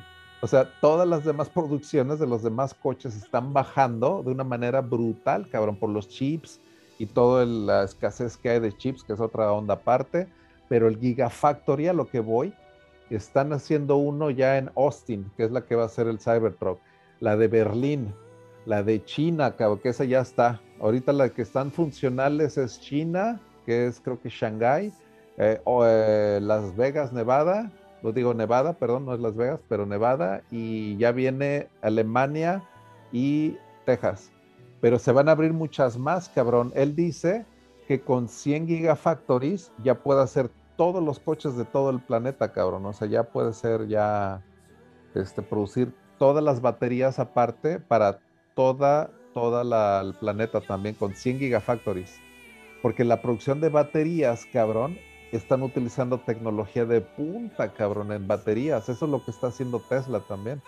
Están utilizando una tecnología que ya no tiene como unos tabs que se llaman dentro de las baterías, que está revolucionando, cabrón. O sea, los que hacen baterías, como Panasonic, ya, ya no dependen de él, cabrón. O sea, Panasonic era un distribuidor muy grande de Tesla al principio, porque de hecho eran todas las pilas, las baterías, las literal Panasonic le hacía las baterías a Tesla, pero ya no. Ya Tesla dijo, no, ni madre, ¿sabes qué? Vamos a implementarle tecnología, pero ya mamalona. Y tiene el Tesla Battery Day, que es un evento en YouTube, si lo checas, cabrón, no mames, vas a ver toda la pinche tecnología que hay en las baterías de Tesla que le están metiendo a los nuevos. Dices, no mames, o sea, pinches tecnologías bien ya de, bien, bien revolucionarias, la neta, cabrón. Entonces te digo, Tesla está siendo muy eficiente, de hecho, la, creación de coches. Por eso quiero comprar uno de esos, cabrón, en serio, se maneja solo. La idea es de que son 10 veces más seguros que los coches normales y ahí te va por el lado de los accidentes. Ya se eliminó de manera brutal, Casabe. Lo que me preguntabas es la regulación y cómo le han hecho y todo. Para empezar, casi no hay accidentes. Eso ya es, puta, ya llevan miles de millones de kilómetros ya recorrido toda la, red de Teslas que no han tenido ni un solo accidente, pero no solo eso, cabrón, se hace más inteligente el pinche coche, porque haz de cuenta que el modelo 3 que yo manejaba ayer, el día de mañana, como aprende de todo lo que ya pasó, es más inteligente, cabrón, o sea, algo de lluvia o algo que impredecible que ya detectó, se lo comunica a los demás, cabrón, o sea, es, lo, es una red neuronal que hizo Tesla, que se llama, esta red neuronal está corriendo en unos servidores que están en Texas también, eh, cabrón. O sea, esos pinches clúster que tienen está basado en unos pinches GPUs de, así custom made y la chingada. Pero esa pinche inteligencia artificial que tiene Tesla está mega mamadísima. Es lo, lo, yo siento que es lo más avanzado que hay en, AI, ¿eh? ahorita en, en, todo el pinche planeta, cabrón porque esa red neuronal se está alimentando de todos los coches, cabrón, de todos los Tesla, cabrón, miles y miles y miles, cabrón, decenas de miles de pinches coches, cabrón. Imagínate, cabrón, lo bueno que se está haciendo esta pinche inteligencia para definir lo que es el mundo exterior, cabrón, manejando, cabrón, toda la, esa de, pinche big data que están este, generando esos, esos Tesla, está en un nivel pero brutal, cabrón, pero brutal o sea, esas millas acumuladas que se graban todas, porque tienen un chingo de cámaras los Tesla y tienen un chingo de sensores. Es un pinche coche que ve hacia atrás, hacia los lados. Es tener un conductor cuando le dejas el autopiloto. Yo lo manejé en Houston, cabrón. Yo manejé el modelo X con autopiloto y el güey de Tesla al lado y me dice, ya se activa con una palanca que se activa una luz azul y ya empiezas a ver en la pantalla cómo se ve todo el, o sea, se ve con el pinche sonar y cámaras y todo, te dan esa lectura, ¿no? Entonces tú con eso ya le dejas las manos al, a, la, a, la, inteligencia artificial y dejé que manejara en el tráfico de Houston, cabrón, que son pinche auto, autopista era como de 6, 7 carriles y todo con tráfico y camiones y la chingada y todo. Y es más, me dice, me dice, espérate que te pase un coche por al lado, ponle la direccional, pero espérate a que vaya un coche cerca, de cuenta que sientas que te vaya a pasar, tú ponle la direccional y vas a ver cómo el coche como que medio reacciona, pero se va a dar cuenta que viene este otro y, y va a regresar y ya nos va a pasar. Y sí, cabrón, nos das de cuenta que le puse la direccional y lo que hace el Tesla es de que venía el otro coche, ya así casi a punto ya de, pasarme, o sea, yo se lo puse con, con maña, ¿no? La, la direccional, para que el Tesla pensara que, ok, me quiero cambiar de carril, pero detecta el otro coche que estaba como en un punto ciego, cabrón. O sea, yo esperé a que, a que el coche que me fuera a pasar, lo vi por el retrovisor y vi que me iba a pasar en el punto ciego. En ese momento activo la direccional el coche así como que medio se hace de lado, pero detecto y también el coche siento como se vuelve a enderezar, pasa ya de, me rebasa y ya hace el cambio completamente seguro, cabrón. O sea, es como tener un conductor que te ve a todos, todos los lados. O sea, no hay punto ciego. No hay punto ciego, exacto. Por eso te digo, es 10 veces más seguro que un conductor humano que no se distrae tampoco, que no está viendo textos, que no está viendo el pinche celular, o que le está cambiando la estación de radio, que está cansado, que no se duerme, que no está, este, vaya, te puedes hasta dormir, cabrón, en el pinche Tesla y estás casi, pues vaya, eh, la probabilidad de que pase algún error es un accidente es muy baja. Lo que me preguntaba era, o sea, yo entiendo todo eso, o sea, actualmente ahorita no hay legislación en el caso de, yo entiendo perfectamente que los coches están aprendiendo todos los días cada vez más, pero no, no hay legislación de quién es la culpa, o sea, de que haya un accidente en un coche de esto donde tú estés montado y, y tengas el autopilot es culpa de, la empresa, es culpa tuya, o sea, en el caso de, uno a un millón de que pase un accidente. Porque ya ha habido, digo, hasta muerte y todo. Exacto, porque hubo alguien que, se le atravesó, lo, lo atropelló, iba con el autopiloto también me parece y todo pero yo creo que ahí entra siempre, siempre el seguro de la, persona. O sea, Tesla, como de hecho voy a, en el proceso de comprar uno, también voy a preguntar, ¿no? O sea, ¿qué, o sea, mi seguro, o sea, ¿qué, ¿qué, pasa? Vaya, estoy con el autopiloto, pasa un error y aparte se comprueba, ¿eh? Porque aparte el autopiloto como tiene los, eh, como si fuera la, caja negra, es como la caja negra del accidente, entonces ellos pueden ver exactamente si el autopiloto estaba activado, qué velocidad, si el autopiloto se activó. Es más, le hicieron un review al Tesla en los de esta de, ingleses, estos güeyes que se dedican a hacer este review de coches, que son estos güeyes bien ah, famosos, que son este los, estos Jeremy, no sé qué madre, ajá, Motor Gear, algo así, no me acuerdo y le hacen el review y ahí en el pinche programa se les, se les acaba la batería. Simulado, cabrón. Haz de cuenta que era un scam porque haz de cuenta que Elon Musk le, a los cinco días, cabrón, le restriega en la cabeza los datos del Tesla diciéndole, mira, güey, cuando tú simulaste que se había acabado la batería tenías más del 30% de batería y el Tesla me acaba de demostrar que eso era mentira y todo. O sea, era actuado, vaya era actuado, actuado completamente que se le había acabado la batería y Tesla supo, cabrón, nos das de cuenta que no hay nada que tú les puedas ocultar porque estás utilizando un coche que está acumulando todos los datos en tiempo real del coche. Es como una, una, cajita de datos lo que estás eh, manejando ahí. Hicieron claro, un coche inteligente. pero legislativamente me imagino que sigue siendo este, culpa del piloto, pero como estás comprando un auto Tesla y, te estás y Tesla está asegurando esa, esa venta, porque ellos te están dando de uno a un millón, la, la, la, exacto. Entonces, me imagino que ellos saben que, que, que de uno a un millón, por poner un número, no va a pasar un accidente. Pero, o sea, legislativamente creo que sigue siendo ahorita, actualmente sigue siendo este, culpabilidad del, o sea, del piloto, hay que investigar y bueno, ya ahí se, se desprende toda esta situación. Ya no vas a poder hacer travesuras en el auto porque te van a estar vigilando.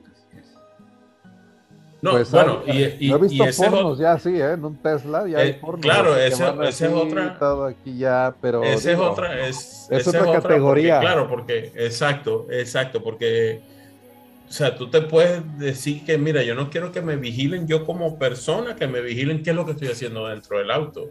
El auto lo que tienes que vigilar es el entorno de afuera. exacto. Y yo puedo ir durmiendo, comiendo. no tiene cámaras hacia adentro. Todo endo o ando y ya. Sí, ya la cámara hacia adentro ya es cuestión personal. Ya, es, ya uno se la pone o se la quita, ¿no? Pero, pero es muy famoso también los accidentes con las cámaras Tesla, porque ahorita ya se están acumulando y hay muchas, ¿eh? Si le buscas en YouTube, no, hombre, hay infinidad y de gente también que los raya, ¿eh? También, porque como los, este, tiene un modo que se llama Sentry Mode, los Tesla, de que cuando detecta que hay alguien al lado, se activa. O sea, de cuenta, tú le metes ese modo, ese modo Sentry y bien que se ve cómo lo rayan o les, les meten el golpe, porque la gente les da envidia también, los Tesla o los odian, o no sé, pero muchos casos que se han dado y todos quedan eh, ahí con, con la evidencia porque te digo, el Tesla se activa automáticamente de todo. O sea, es de que lo que le pase a tu coche, el Tesla te va a decir qué pasó, o sea, de cuenta. O sea, de que si le rayaron o algo así, tú vas a decir, mira, aquí está la cámara. Y eso se me hace muy, muy chingón también. De... Tienes unos juegos con, con, el volante también adentro, de que puedes estar jugando ahí con el Tesla también. O sea, la pantalla del modelo 3, tú con el volante lo utilizas como joystick, como si fuera un consola y estás jugando. O sea, hay gente que se va al Tesla nada más a jugar, cabrón. O sea, que no está ni siquiera para manejar. O sea, se mete al Tesla y dice, ah, voy a jugar tantito el videojuego y la chingada y todo. Vas viajando y vas, vas jugando un juego que te esté generando dinero y, uff, tremenda tecnología. Imagínate un, un Axie Infinity que está con millas, millas recorridas dentro del y Tesla. Y vas corriendo millas y vas generando Y vas ahí como que generando y todo, rendimiento. Amo la tecnología. Es que se pueden hacer esos juegos que está metiendo Tesla. Imagínate el claxon de tu, de tu, le meten sonidos de, aplausos, sonidos de cuán cuán, así. Y dentro del Tesla le metes sonidos de, de flatulencias, cabrón. Haz de cuenta que al pasajero tú le puedes activar un botón en el Tesla y se oye y, y se oye así bien en el pasajero, cabrón. Está bien localizado en las bocinas. Tiene tantas bocinas que puedes hacer que el pasajero de atrás también, cabrón, un botón y bien, o sea, está bien chingón la neta, ¿eh? O sea, es un coche, te digo, muy diferente, estos Tesla. Pues están muy, muy diferentes. Y por eso este modelo 3 me está como que llamando mucho la atención. El modelo S, nada más para que se den una idea, hay una versión que se llama Plate, que es el modelo de producción de coche más rápido del mundo que hay, cabrón. No hay nada más rápido, cabrón. Ni un Bugatti, ni un pinche Lamborghini así de producción y todo. De 0 a 60 millas en 1.9 segundos, cabrón, en el modelo S, que es el, el, el, la versión Plate del modelo S. El más rápido del mundo, cabrón. No hay ningún pinche Ferrari que se compare, cabrón, con este pinche modelo ese que es este, mira, Custom Motor. Y aquí tienes este que es el modelo S y te lo entregan como por marzo, abril del año que viene. Pero tienes esta versión, güey, Plate, que ese tiene tres motores dentro del, del, coche y que es el coche más rápido. Es casi como lo hacen el marketing, el más rápido que hay de 1.99 segundos, cabrón. O sea, imagínate. Y con un rango de, 300, de 348 millas, que no está nada mal, son como 500 kilómetros o 500. 500 y una velocidad de 200 millas por hora, que son 320 kilómetros, cabrón. O sea, es una velocidad brutal y una estabilidad. Es un monstruo ese pinche coche, ¿eh? en realidad. O sea, y se ve, o sea, como un sedán así uh corriente, y ve el manubrio que tiene, o sea, el volante está, increíble. El interior eh, está muy, muy chingón. Pero a mí el que más o menos me gusta también es este, el modelo 3. Que se ve, la verdad, también bastante, bastante bien, ¿no? Entonces, aquí lo puedes configurar. Todo el techo panorámico, o sea, ese es, mira, le pones este que es el performance, que es el, chingón, y le metes estas, uh, estas. Azul. hay unas. Azul. Pero hay unos rines también chingones, déjame ver. Performance El azul como este, ¿no? Ese es bonito, pero el blanco, había, había una versión de los rines, voy a ver si la puedo activar aquí porque había una versión que decía Sport Wheels. Me gusta también este interior, cabrón, muy moderno, así como así blanco, también con el interior, o sea, white con white. Ensucia muy rápido. y este te digo, mira, esta es la opción de 10 mil dólares del autopilot. Esa es la que a mí se me hace, te digo, ya bien futurista, cabrón. Esto, el, subirle esto te sube 10 mil dólares y son 67 mil. Digo, pues no es tan barato. No. O sea, sí es, sí es un coche. el, el, negocio de Tesla, según, porque ellos liberaron todas esas patentes. Pero la patente de las baterías no las libera. Y ahí yo creo que es donde está el, negocio de de Elon con, las baterías que, eh. que, muchos fabricantes comiencen a hacerlo, pero que le compren a él su batería. Creo que ahí va el negocio de Elon. Es que eh, eh, Tesla, créeme que tiene un negocio tan vertical, cabrón, que no está compitiendo en una industria, compite en AI, compite en, producción, compite, o sea, no es una coche de, es no es una compañía de coches, es una compañía que de hecho compite, te digo, en tantas, que compite, te digo, esto de AI es algo que muchos no consideran y esos algoritmos es mucho dinero ahí. Ellos, ellos de la producción, sin, sin mal no recuerdo haberlo leído, liberaron la patente, la reproducción de, si tampoco mal no recuerdo, la AI, pero no han liberado la patente de, la, de las baterías. Y yo creo que ahí es donde él está con, con que Toyota o las otras marcas este, hagan estos tipos de carros, pero que a él le compren las baterías. Creo que, que, ese es el gran negocio de, de, de Elon Musk en cuanto a los Tesla. Él quiere masificar esa tecnología de, de AI, que, que, todos los carros tengan ese autopilot y para que no digan, no, Tesla nada más no es el que tiene los autopilot y hay el peligro de que no lo maneje un humano, sino cualquier marca de carro. Pero que le compren las baterías a él o que, o que porque ahí es donde creo yo que él está enfocando su negocio. Sí, no, y es que la verdad las ventas que ha tenido también Tesla, o sea, están pero así brutales, ¿no? O sea, nada más ve, por ejemplo, estas, esta gráfica. Esa gráfica es la que te comentaba temprano. O sea, o sea, ve, o sea, este es el modelo 3, de hecho es el que quiero pedir y todo. Si lo pido, por ejemplo, en este mes, me lo entregan en diciembre, porque te digo, sí, no han parado la producción. Y por ejemplo, si ordenas un BMW o algo, con esta escasez que ha habido de chips y todo, creo que te tienes que esperar más todavía. Entonces, sí les está afectando mucho ese modelo de, a los otros productores de coche y todo. O sea, está, está difícil. Ves el coche mejor vendido, ¿no? O sea, por ejemplo, este mes. Y te digo, son varias las, las gráficas que hay al respecto y todo, ¿no? Pero en China, te digo, también, o sea, están, te digo, acaparando, o sea, vaya, sí están compitiendo en un nivel ya muy, muy, muy grande. Entonces, pues sí, sí, es la verdad. Eh, de hecho, también estoy considerando aquí en la casa, como es una casa también bastante grande, meter esto, el solar roof, también aquí en la, en la casa. De hecho, mi amigo en San Diego ya lo tiene, o sea, ya, y de hecho, en lugar de pagar la, la luz, a él le llega un cheque de 200 dólares cada mes. Él pagaba 500 dólares y ahora le llega un cheque de 200, o sea, imagínate. O sea, ya está como que hasta haciendo dinero, ¿no? O sea, y este es el futuro también. En Florida hay muchísima, muchísimos días de sol. Y aquí lo principal es de tener dónde almacenar la energía, que es, es esto, te lo instalan y aparte te ponen toda la, batería, el diseño, instalación, todo. Esto, esto son, es donde vas a hacer la batería. ahí tú te pones a ver que eso es como una minería, pero, o sea, el ROI, ¿cuánto puede ser? ¿Un mes, un año, dos, dos años? Porque eso es prácticamente una minería, de que te llegue un cheque para que tú le entregues energía acumulada.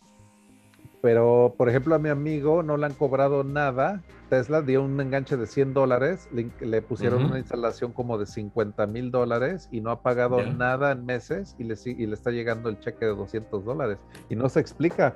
O sea, Tesla no le ha hecho ningún, ningún problema, no le ha quitado nada, no ha pagado nada. Y yo le dije, a ver, ¿cómo por 100 dólares? O sea, tienes ya toda la instalación, paneles solares, con la ciudad también hicieron todos los los permisos y todo, y no pagó nada. Y a él le llegan los 200 dólares ahora mensuales. a él le llegan. Imagínense ustedes la ganancia que, puede estar teniendo Tesla, que le paga, le hizo la instalación y, le da un, reembolso de 200 dólares. Por los eso es, prácticamente eso es minería de, de energía, pues. O sea, véanlo así. Es que Tesla está sumamente interesado en instalar la mayor cantidad de, paneles solares. Es por masificación lo que se trata de, que esta tecnología se haga más barata. Ahorita ya es tan barato que te sale más eficiente ponerle este techo a tu casa desde entrada. O sea, de cuenta cuando construyes, ya le metes mejor el techo Tesla que un techo normal, o sea, un techo que ya lo hicieron para que ya no se vea como techo solar. ¿eh? De hecho, si lo ves aquí, el, eh, le voy a poner aquí el Tesla Roof, ya no se ve, es una tecnología que ya no se ve como, mira, es esta la foto. O sea, ya no se ve como paneles, se ve como un techo ya tradicional. Cualquier teja. Sí, exacto, visualmente ya no se ve como paneles solares. Entonces, esto te digo es lo que, lo que voy a tener que empezar a, a checar y todo, porque esto sí es tecnología que uno ya puede uno hacer. Entonces... Sí, puedes checarla y, quizás de esa, de esa energía que, que acumulas ahí, sacas para unos mineros y, y minas cualquier cripto. Pues imagínate. Sin necesidad de pagar electricidad. electricidad gratis, pues sí, la verdad. Y, es que... energía green. Exacto, al mismo tiempo, exactamente. Y es que aquí en Florida, por los huracanes, créeme que eso es algo que es lo que más te, te, te, pega. Porque aquí yo no estoy en la costa, o sea, estoy como una hora de, los dos, o sea, de tanto del Atlántico y del, del Golfo. Pero si pega un huracán, se va la luz, de todos modos, o sea, que llegue ya fuerte, una tormenta y todo, tumba los postes eléctricos y todo. Entonces sí puede haber ocasiones en las que uno se pueda quedar sin luz aquí en Florida. Y con estos paneles, o sea, yo digo que es así algo que se debe de poner ya, o sea, sobre todo te digo en zonas como que propensas a huracanes, ¿no? Como, como Florida. Claro, claro. mínimo que, que deje el nodo de Ethereum prendido. Mínimo. Ah, exacto, mínimo, pero, pero es que el internet tendría que tener satelital, tendría que ser con... Ah, claro, este, pero con ellos mismos con ellos mismos, mira, es otro, otro upgrade, es otro con Starlink. Claro, con ellos mismos, con Starlink. Entonces, ya ahí el te tipo De verdad que las pensó todas. El long es tremenda eminencia.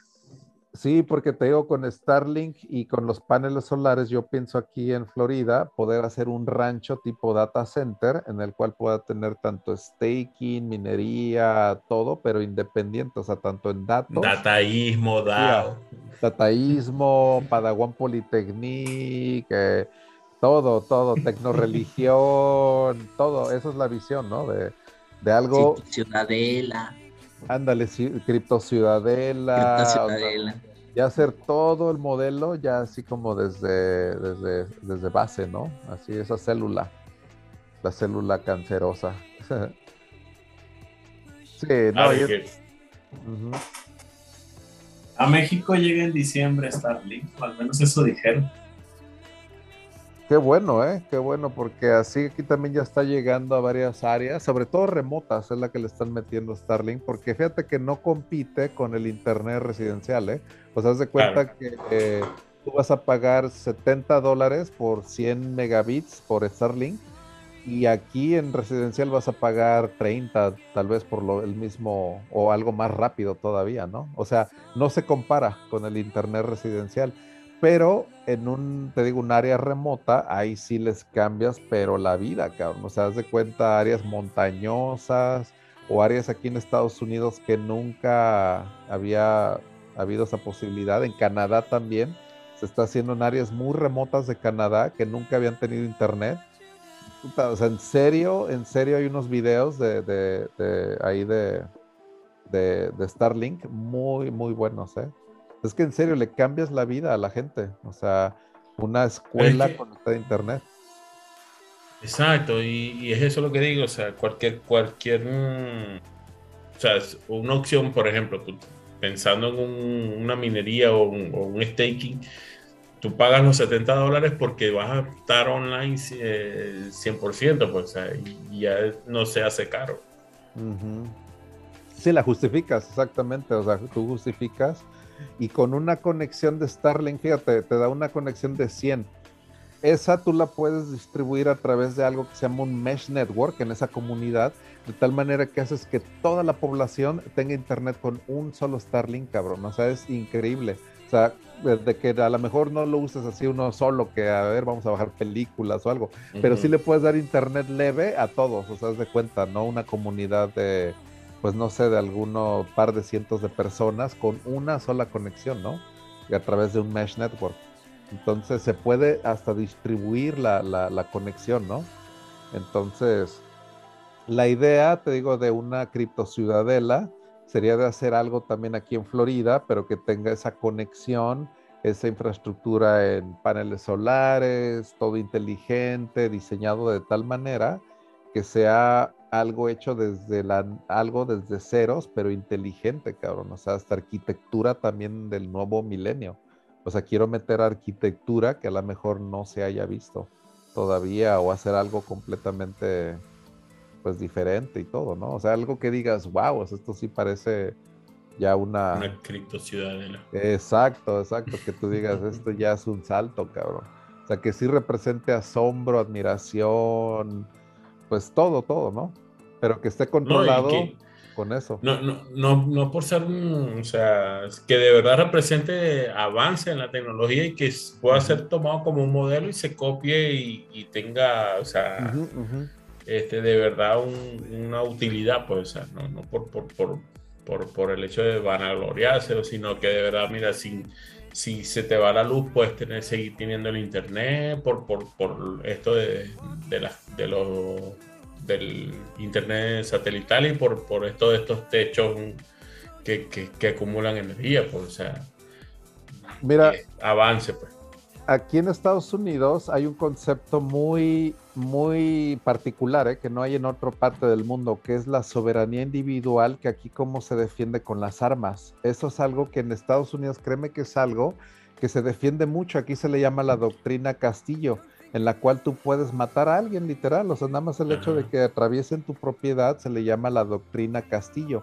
Entonces, vaya, lo que voy no es de que violencia ni nada, lo que voy es de que se le respeta la soberanía.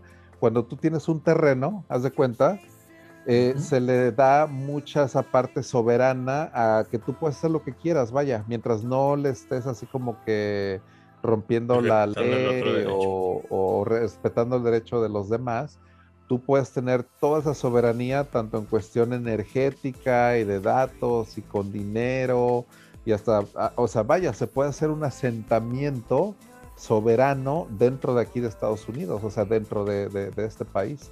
Entonces sería como esa primera célula dentro de un país que lo permite, vaya, que sí, este, que sí lo va a permitir. No podrías hacer tal vez lo mismo en Venezuela, por ejemplo, o tal vez en Corea del Norte o en o en un país de que está gobernado por un dictador, ¿no? O sea, sería muy, muy difícil. Pero en Estados Unidos o en Europa o en modelos así de más democráticos, tal vez en Noruega o en Centroamérica, Argentina. Creo que Islandia también permite eso.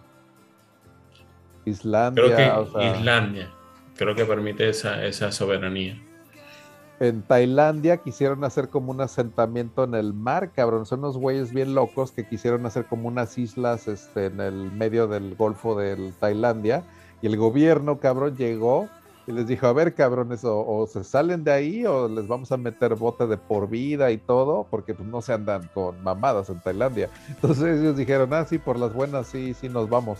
Entonces se van de ahí de Tailandia y compran un crucero los cabrones que, lo aparcan en Panamá, no sé si supieron del Satoshi, del yate Satoshi, que fue un crucero que se aparca en Panamá y le ponen de nombre el Satoshi Nakamoto el, al crucero, que era un crucero grande, cabrón, era, costaba 100 millones de dólares y con la pandemia le salió como en 20, cabrón, estos güeyes lo adquieren, lo aparcan ahí en Panamá, se dan cuenta que es un mega desmadre darle una certificación al crucero, tienen que llevarlo otra vez a Europa, luego de ahí lo regresan a Panamá, luego de ahí se dan cuenta que en Panamá no se pueden conectar a la luz porque hay ciertas leyes, no sé qué desmadre se hace, que ya truena el concepto, cabrón. O sea, fue pinche eh, un proyecto que jamás, porque ellos querían hacer una citadela pero en un crucero, cabrón, o sea, esa era la idea, una citadela como que independiente, pero como chingados, cabrón, o sea, más en un crucero, cabrón,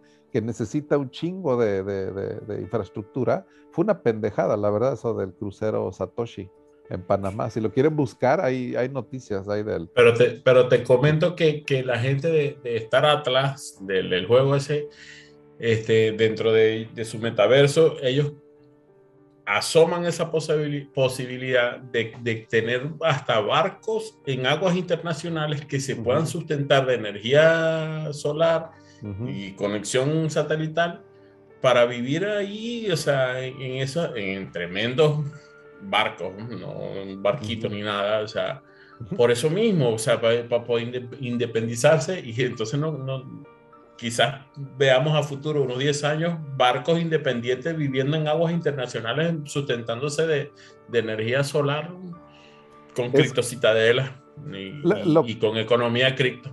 Pero es que imagínate, es que estar en el agua es como vivir en el espacio, cabrón. O sea, se me hace muy difícil en cuestión de, pues, cómo le haces, ¿no? Comida, o sea. Pero van pero bueno, es que van y mandan sus pequeños barcos. Te aburres, pero o sea, la mente humana está pensando hasta en eso, o sea, para la independencia, o sea. Sí, sí, sí, sí, Imagínate, gente, yo en Vietnam fue conocer esa bahía de Holland, donde te digo, es una comunidad que viven en el agua, ¿se de cuenta? Desde que nacen, viven y mueren, ellos viven sobre unas aldeas construidas sobre el agua, o sea, son aldeas acuáticas, cabrón. O sea, Parafito.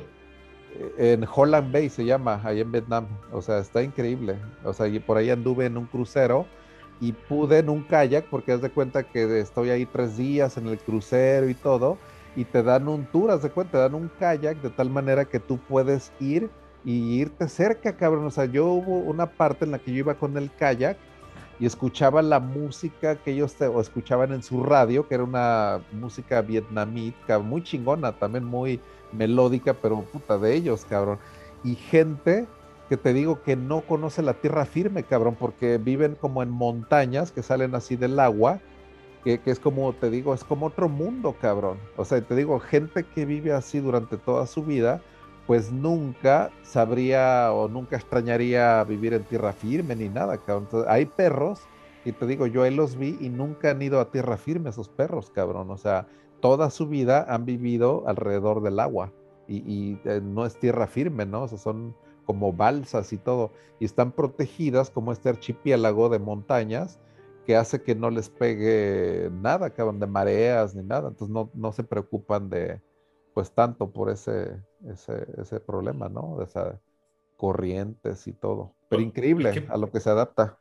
Es eso, por eso te digo, o sea, de hecho hay una comunidad en, Venezuela que, que, se llama, en, vivieron cerca del lago de Maracaibo, que es una comunidad que, que viven en palafitos y están sobre el agua, pues a las casas mm. están con base sobre el agua y y se adaptan a eso y, que a futuro vivan en, un, en unos tremendos barcos en aguas internacionales, sustentándose de, energía solar y, internet satelital, no, no, no pues para mí no, no es nada difícil. Pues.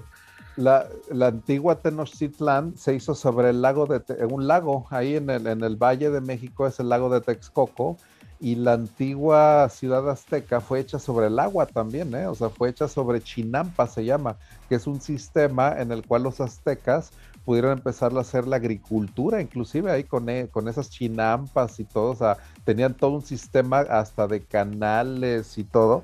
Voy a buscar a, ver si hay una foto ahí de chinampas y Tenochtitlán y todo, porque si van a salir, este, ah, ya luego, luego hasta me dio ahí la, porque sí, te digo, es un sistema antiguo, pero que ahí es donde supuestamente, pues de ahí salió, mira, así es Ciudad de México, así en tiempos así de los de los aztecas, que es una ciudad sobre un lago, ¿no? O sea... Bueno, te comento que Venezuela, el nombre es como una Venecia pequeña, que había muchos lugares que estaban sobre el agua y por eso es Venezuela. O sea, haciéndose mm. referencia a una Venecia pequeña. Ah, ok, ok. Sí, puede ser parte de la historia del nombre de Venezuela. Y, y eso, vivían, vivían sobre, prácticamente sobre el, sobre el mar. Y, yo creo que muchas, vamos a ver, muchas, que están en desacuerdo con todos estos gobiernos que seguirán a aguas internacionales a vivir sobre, sobre estos barcos sustentándose de estas energías que estamos hablando y de, este internet para, mantener la economía. No, yo no me cabe la duda que lo puedan hacer.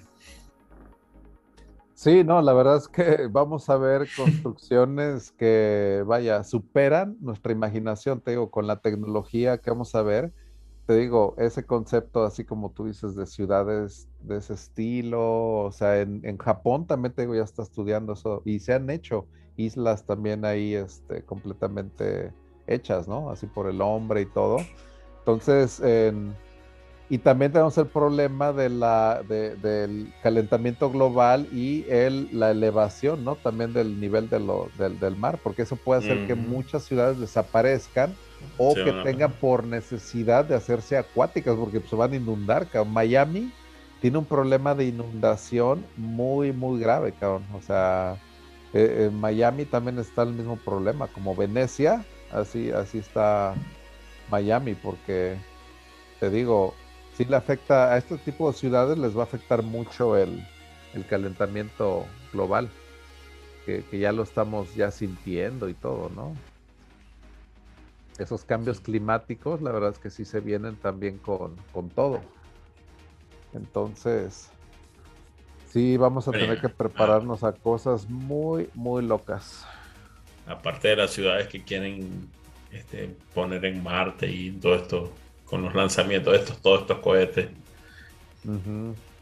Es que también, por ejemplo, si le empezamos a dar algo irreversible al planeta, que tú digas, mira, por ejemplo, que a lo mejor Elon Musk supiera, no sé, que en 100 años ya no va a haber vida en este planeta, cabrón. ¿Tú qué harías, cabrón? Decir, bueno, ok, tengo miles de millones de millones de dólares y sabes que ya hiciste cálculos y la chingada y todo, y ya viste que en 100, 150 años, ¿sabes qué? Pinche vida aquí ya, por lo menos ya no, ya no va a ser sostenible para el humano, por lo menos, ¿no? O sea, a lo mejor otros pinches organismos sí, las cucarachas, no sé qué otras chingaderas, ¿no?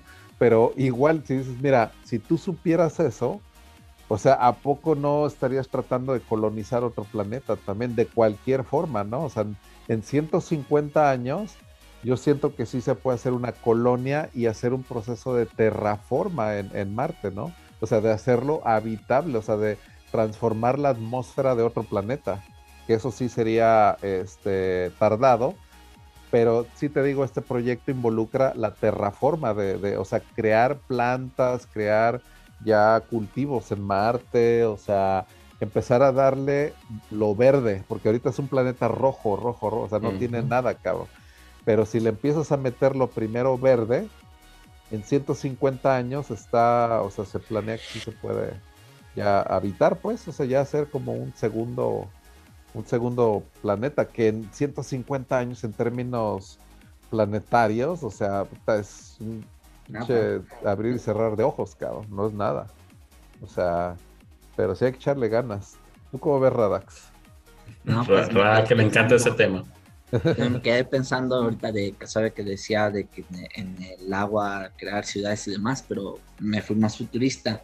E, en el espacio, las estaciones espaciales, si se empiezan a crear estaciones espaciales en la estratosfera, eh, pues podrían ser también independientes, porque el espacio aéreo hay una regulación hasta que hasta cierto nivel se considera parte del país, pero arriba de ese nivel, pues ya es, em, eh, no es de nadie, vamos. Bueno, pues sí, también, he visto, claro, porque ya eh, hay aguas internacionales como hay espacio aéreo internacional y todo. Espacio aéreo internacional. Pero mucho más arriba no, no, es, de nadie. Pues, Sí, mucho más arriba no es de nadie, entonces se podría, digo, imagínate, ¿no? Un grupo de personas, acá bien cyberpunks, que tienen suficiente capital como para rentar unos este, cohetes, llevar unas ciudades hacia arriba, ponerlos ahí como satélites geoestacionarios y empezar a crear ahí una, una comunidad cyberpunk que maneje una economía independiente, unas reglas este, independientes y todo a través de, de DAOs una ciberreligión y demás. Digo, estoy yendo así súper futurista, ¿no? Pero eso podría ser. Pero es más fácil en, las aguas internacionales porque hay oxígeno. Allá arriba sí hay que mandar oxígeno y es ah, más, más económico. Sí, pero. Pues, es divertido ponerse a imaginar todo eso, pero. Pero imagínate la cantidad de experimentos científicos, la cantidad de avance científico y de generación tal vez de energía que se puede hacer en el espacio exterior, es algo que Jeff Bezos también quiere impulsar, o sea, el hecho de que haya la industria de generación de energía se vaya al espacio exterior, o sea, de empezar a meter industria de paneles solares, hasta reactores nucleares que mejor estén este, flotando, cabrón, o sea, ya para qué hacerlos aquí en la, en la, en la atmósfera cuando tienes el problema de que si revienta, como Chernobyl o este de, de, Fukushima y todo eso, pues te deja un desmadre durante 10.000 años, cabrón. Entonces imagínate, los hacen en el, el, espacio y los puedes, si algo pasa, pues los mandas, cabrón, así en un pinche vía y ya los mandas literal al espacio exterior y a la chingada, ¿no? O sea, esa es la idea de proteger el planeta de tal manera de mover a la industria pesada hacia afuera, ¿no? Eso se le llama la gran inversión, que le, así le llama Jeff Bezos, que a mí se me hace también muy futurista, ¿no? De mover industria pesada al exterior, a mí me encanta, cabrón, así de pensar en pinche industria pesada, güey, así como pinches naves así enormes y tener así criptocitadelas, pero en estaciones ya masivas, ¿no? O sea, que ya no sea la Estación Espacial Internacional, sino de que sean ya una construcción, cabrón, que sea como un rascacielos pero flotante, cabrón, que pueda tener una arquitectura pues bien diferente, cabrón. O sea, ya no es un edificio ya normal, cabrón, es un pinche edificio en el espacio exterior, cabrón, o sea, con cero gravedad, o sea, imagínate lo que la inteligencia artificial podría hacer para diseñarnos, ¿no? Esta nueva serie de edificios en cero gravedad, por ejemplo, ¿no? Creado por máquinas a lo mejor uh, autorreplicantes que puedan hacer o crear edificios nada más con materia prima, ¿no? O sea, que se empiecen a duplicar, duplicar y que empiecen a crear edificios, pero a partir nada más de a lo mejor un asteroide o de materia prima o de algo, cabrón. O sea, estaría chingoncísimo. O sea. Imagínate este, ¿no? Una esfera de Dyson. Eh, ¿Qué es la esfera de Dyson? Es un recubrimiento alrededor del Sol. Entonces eso capta toda la energía solar y la estamos ocupando para, para como energía.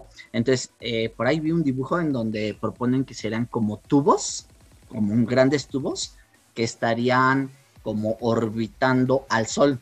será un gran tubo que estaríamos ahí captando la energía. Sería, por ejemplo, con el grafeno, que serían capas súper delgadas, en donde estaríamos captando la energía crear sobre de esta parte, empezar a crear invernaderos para tener todo el tema de, oxígeno para la gente que esté viviendo ahí y de la energía que se está captando, usarla para el sustento de ahí y proyectarla a través de láseres hacia la Tierra, captarla como una, antena parabólica y esa energía estarla ocupando en el planeta.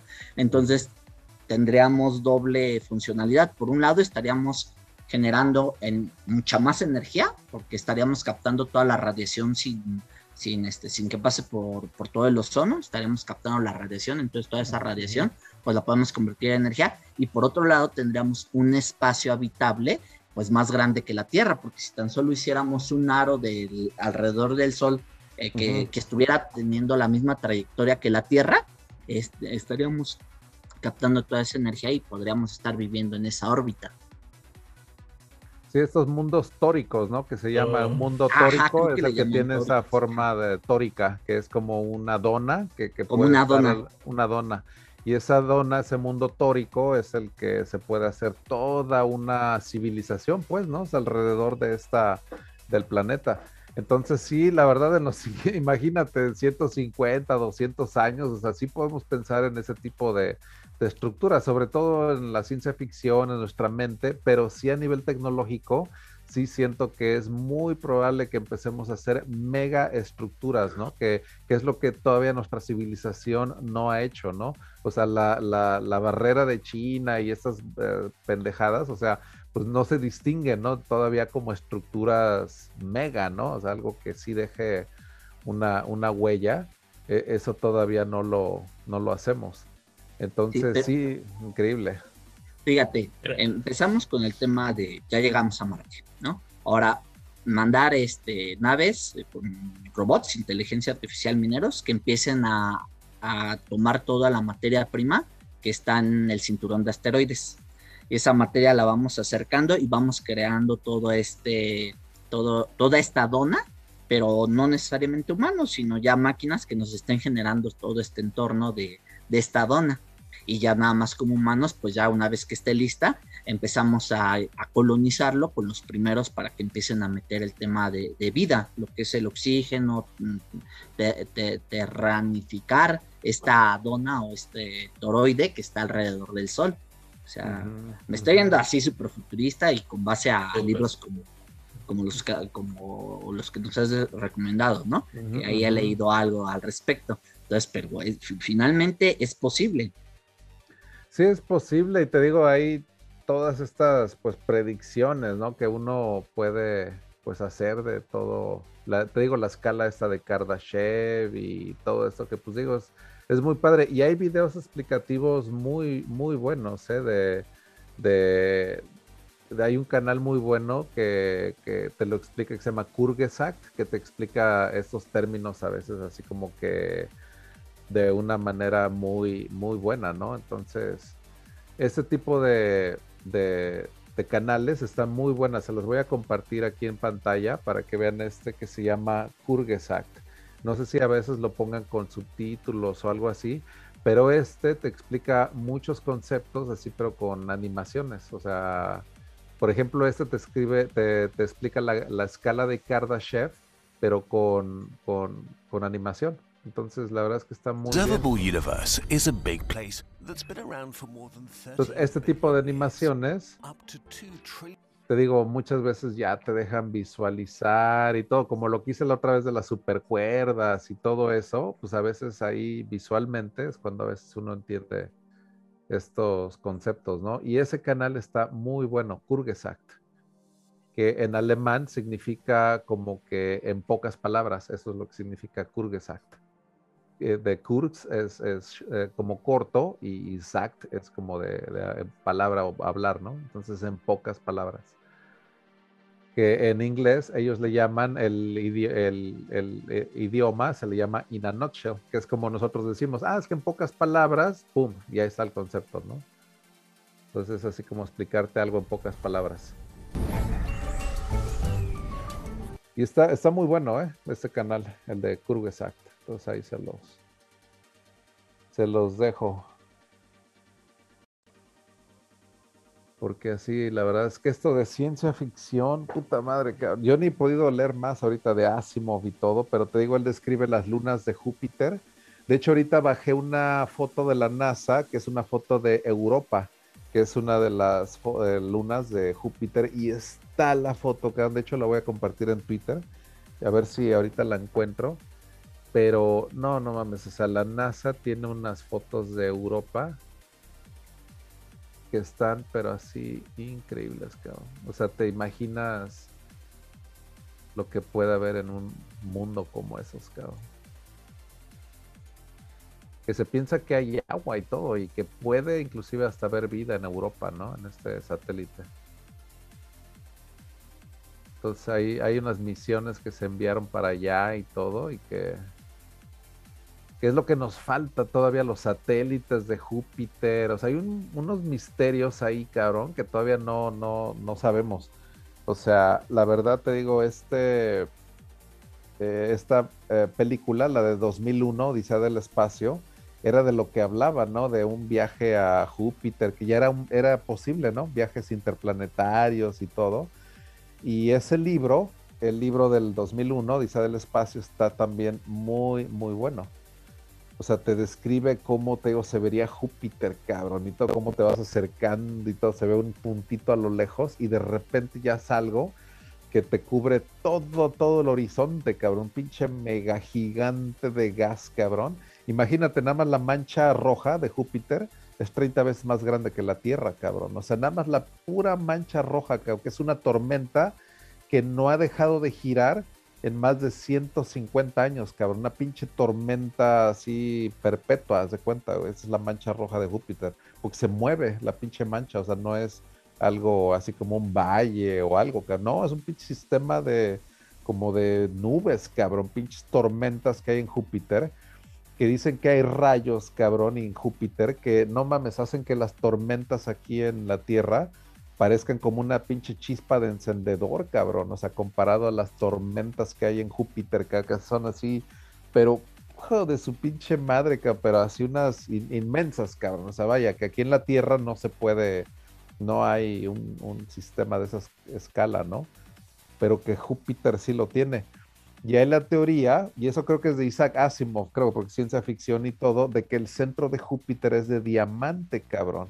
Y eso también me voló la pinche cabeza, güey, de que una sonda, no hemos llegado hasta el centro de Júpiter, ¿no? Pero la sonda Galileo lo que trató fue de entrar a, la atmósfera de Júpiter y ya luego se despedaza y todo, ¿no? Pero giró tanto que ya se le iba a acabar el combustible y todo, hicieron una misión suicida, cabrón. Dijeron, ah, pues ahora, ¿sabes qué?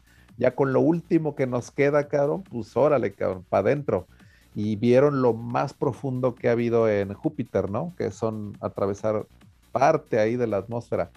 pero se, la teoría es de que al centro de Júpiter puede haber un chingo de carbono, pero un puta chingo, chingo, que sea el material que está el núcleo de Júpiter y que hecho bajo la atmósfera tan perra que hay en Júpiter, que todo, todo el centro de Júpiter sea un diamante, cabrón, del tamaño de la Tierra, imagínate, cabrón, un diamante del tamaño de la Tierra, cabrón. Dices, no, mames, está cabroncísimo eso. O sea, de pensar de que el centro de Júpiter es un pinche diamantotototote, cabrón, imagínate. No lo había oído, pero sí tiene mucha lógica, o sea, sí, pues mucho de, los planetas está basado en base al carbono o al carbón, este, y con la presión que hay ahí, pues suena lógico que el centro haya un chingo de diamantes, o sea, un diamantote del tamaño de la Tierra. Sí, sí, sí. Y Asimov hace historias de unos robots que viajan al centro de Júpiter porque pues tienen todos los nuevos materiales, ¿no? Para ir y soportar y llegan. Y hay una civilización ahí, cabrón, y se comunican, pero ellos piensan que los, eh, los humanos son esos robots tan, tan cabrones, ¿no? Que pueden así tener una...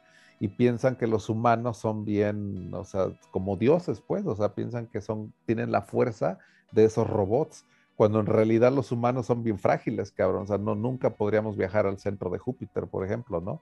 O sea, como no podríamos ni aterrizar. Exacto. O sea, nos haríamos.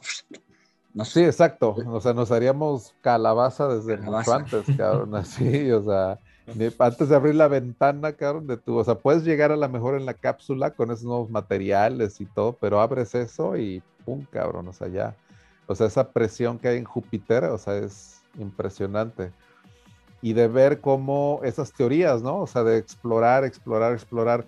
Hay un pequeño cortometraje que se llama, que es de tres minutos con 50 segundos. Es de un eh, director de cine que se llama uh, se llama, ese es el apellido.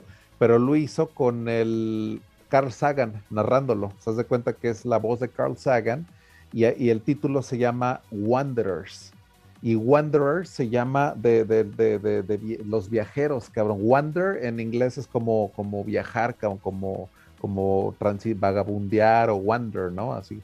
Y los Wanderers te hace como una animación en este video, como de los humanos, hasta dónde podemos llegar, cabrón. Somos bien curiosos, cabrón.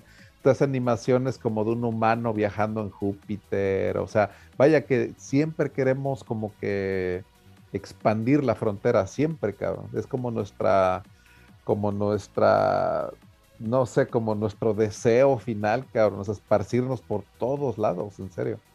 O sea, y el Harari dice que es la evolución, o sea, en realidad es reproducir, esparcirnos, o sea, es como que esa marcha evolutiva tan, tan despiadada. Un concepto que, que me gustó que leí es de que el universo siempre busca la entropía, la entropía que es este, la, la quietud. Eh, bueno, sí, el, lo que pasa es que estamos en constante desorden y la entropía es cuando ya no hay desorden, cuando ya estamos estáticos. Entonces, si buscamos la entropía, ¿por qué surge la vida? Y resulta que surge la vida porque entre más vida haya, se genera más entropía. Entonces, entre más evolucionada sean el tipo de vida, mayor es la entropía que usa porque consumen más rápido los recursos. Entonces, la vida es un resultado del universo para generar más rápido entropía. Entonces, esa, esa, eh, esa frase me quedó muy grabada porque dije, no, no manches, o sea, sí es cierto, entre más, más evolucionamos, más recursos queremos consumir, ¿no? Eh, el Bitcoin, por ejemplo, pensé, pensando en cripto, ¿no? Entre más queremos minar el Bitcoin, pues mucha más energía necesitamos porque eso es este, logarítmico. Y igual es el humano, entre más quiere, queremos este, crecer, queremos consumir más recursos, ya no nos conformamos con los de la Tierra, queremos ahora ir a otros planetas y queremos salir al espacio y queremos aprovechar otras energías y otros, este, otras materias primas que están fuera de la Tierra. No, sí, definitivo es como esa, te digo, esa, esa marcha, marcha este, evolutiva que, pues te digo, no, no se detiene y nos hace viajar, nos hace querer ser conquistadores, exploradores, eh, misioneros, astronautas, vaya, siempre queremos, es que el espacio, fíjate que es algo bien chistoso porque siempre nos está como que, ¿cómo se le llama eso de que en las noches pues siempre lo vemos, pero es inalcanzable, cabrón. O sea, siempre como es que es ese que, no, como si nos hiciera burla, vaya. Es decir, ok, te pongo este, esta majestuosidad de esas estrellas y todo, pero no las puedes tocar, cabrón. Eso es lo que yo siento que desde tiempos inmemoriales los humanos, o sea, han volteado hacia los cielos y han dicho, ¿qué onda, cabrón? O sea, ¿de dónde, qué, es esto? ¿De dónde viene la chingada? O sea, hace mil años no sabíamos que son unas pinches bolas de gases que están así como que a una distancia, pero increíblemente lejos, ¿no? O sea, a lo mejor se podía pensar que eran luciérnagas, cabrón, que estaban ahí mágicas, que estaban ahí, no sé, orbitando. No sabíamos, cabrón, pero eso créeme que eso es algo que siempre nos ha como que interesado. O sea, en tiempos de Jesucristo, ni siquiera esos profetas que escribieron la Biblia no sabía ni lo que le pasaba al sol, cabrón, cuando se, ocultaba. Pues esos profetas y eso y el otro, en realidad ni siquiera tenían esa, esa ciencia de saber qué, qué estaba pasando, ¿no? En el universo, ¿no?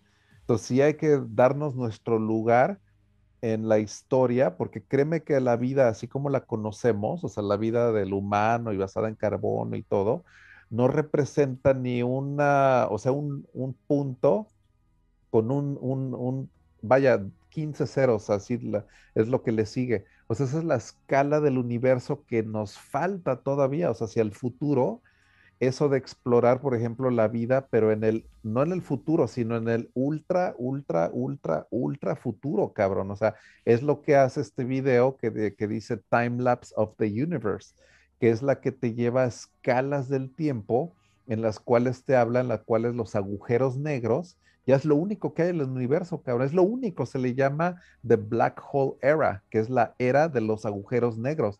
Que esa todavía faltan unos cuantos trillones de años, cabrón, para llegar. Pero vamos a llegar, o sea, pero te das cuenta que esta escala en la que nosotros estamos, donde puede haber galaxias, estrellas y todo, no mames, no es pero nada, cabrón, nada, nada. La era de los hoyos negros todavía ni siquiera, o sea, ya la vislumbramos con la física ya elemental, podemos predecir todo eso. Les aconsejo que vean este, este, este video que ahorita les voy a, les voy a compartir, Time Lapse of the Future, porque está de veras muy, muy cañón.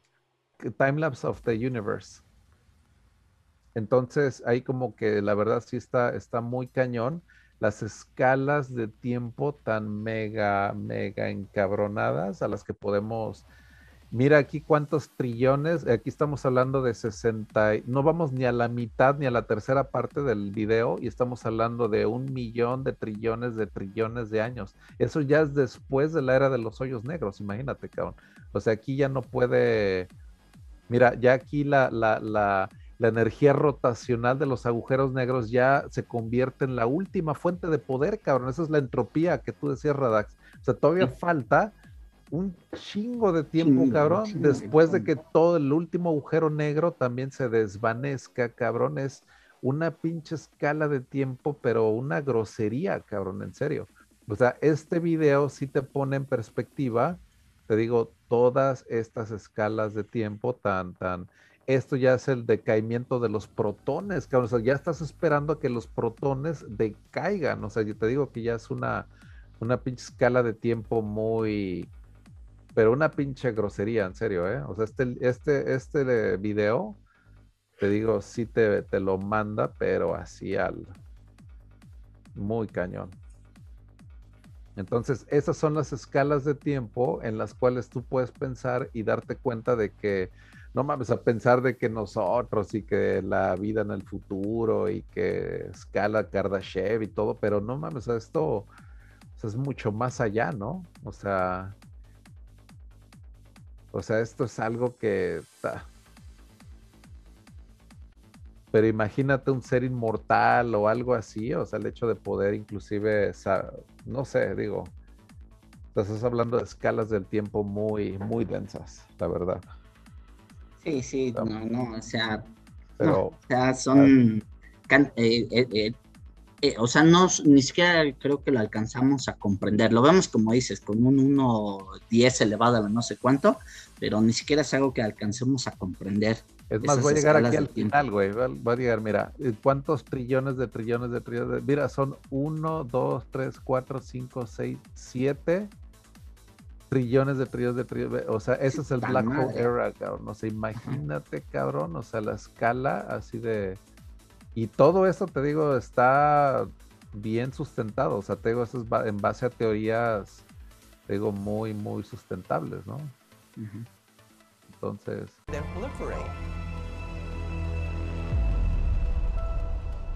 Las Black Hole Evaporates. O sea, este ya es la última era de los, el último hoyo negro, cabrón. O sea, ya esto ya es la entropía completa, se cuenta, ya absoluta prácticamente, que es cuando todo se para. O sea, todo se para. O sea, ya no hay una relación de tiempo, o sea, el tiempo deja de existir porque ya no hay nada en lo que tú puedas basarte, ya no hay movimiento de nada, cabrón, pero nada, nada, ya hasta el último electrón ya se paró, cabrón, haz de cuenta. O sea, esto sería ya la entropía absoluta, ¿no? Como tú, ya no hay movimiento, ya no hay nada. Gradually tending towards the same temperature as the expansion of te digo, eso ya es lo último, lo último. Mira, time becomes meaningless. Te digo, esa es la parte donde el tiempo ya no tiene sentido. Ya, ya te digo, llegamos a esa parte donde ya es la entropía absoluta. Ya no hay movimiento alguno en el universo.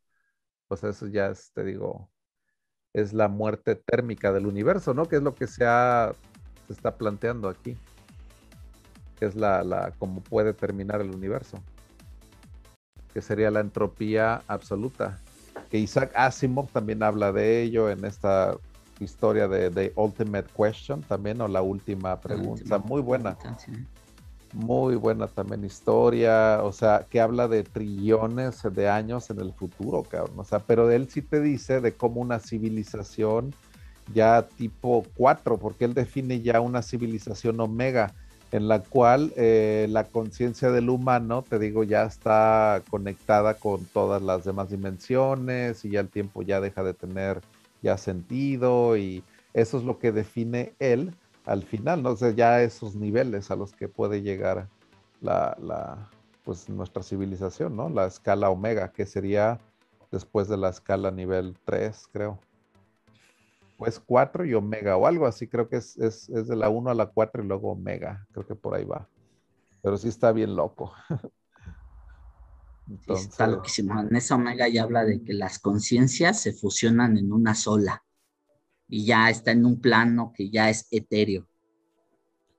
Sí, porque llega el nivel en el cual dice los cuerpos están todavía atados o algo se cuenta ahí, pero la conciencia ya está viajando en todo, todo, todo el universo. Se hace cuenta que Isaac Asimov describe cómo eh, esta conciencia puede viajar a todas las galaxias, pero de repente dice, quiero ver la galaxia original, o sea, quiero ver la, la, la, la Vía Láctea.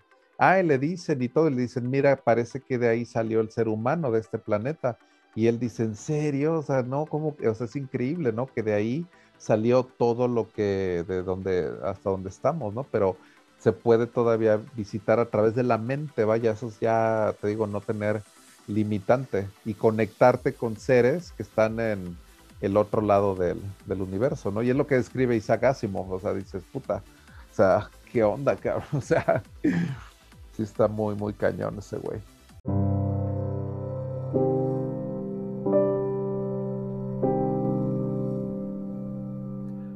hemos llegado al final del tercer capítulo y si quieres seguir con la recta final te recomiendo buscar ahora el capítulo 4 del volumen 39. Yo soy JJ Campuzano y me despido esperando que les haya sido de su agrado y no olvides sintonizarnos cada viernes por la noche en nuestro streaming por YouTube JJ Campuzano, así como nuestro canal en Twitter. Esto fue Cypherpunk Nightmares, el podcast más futurista del planeta.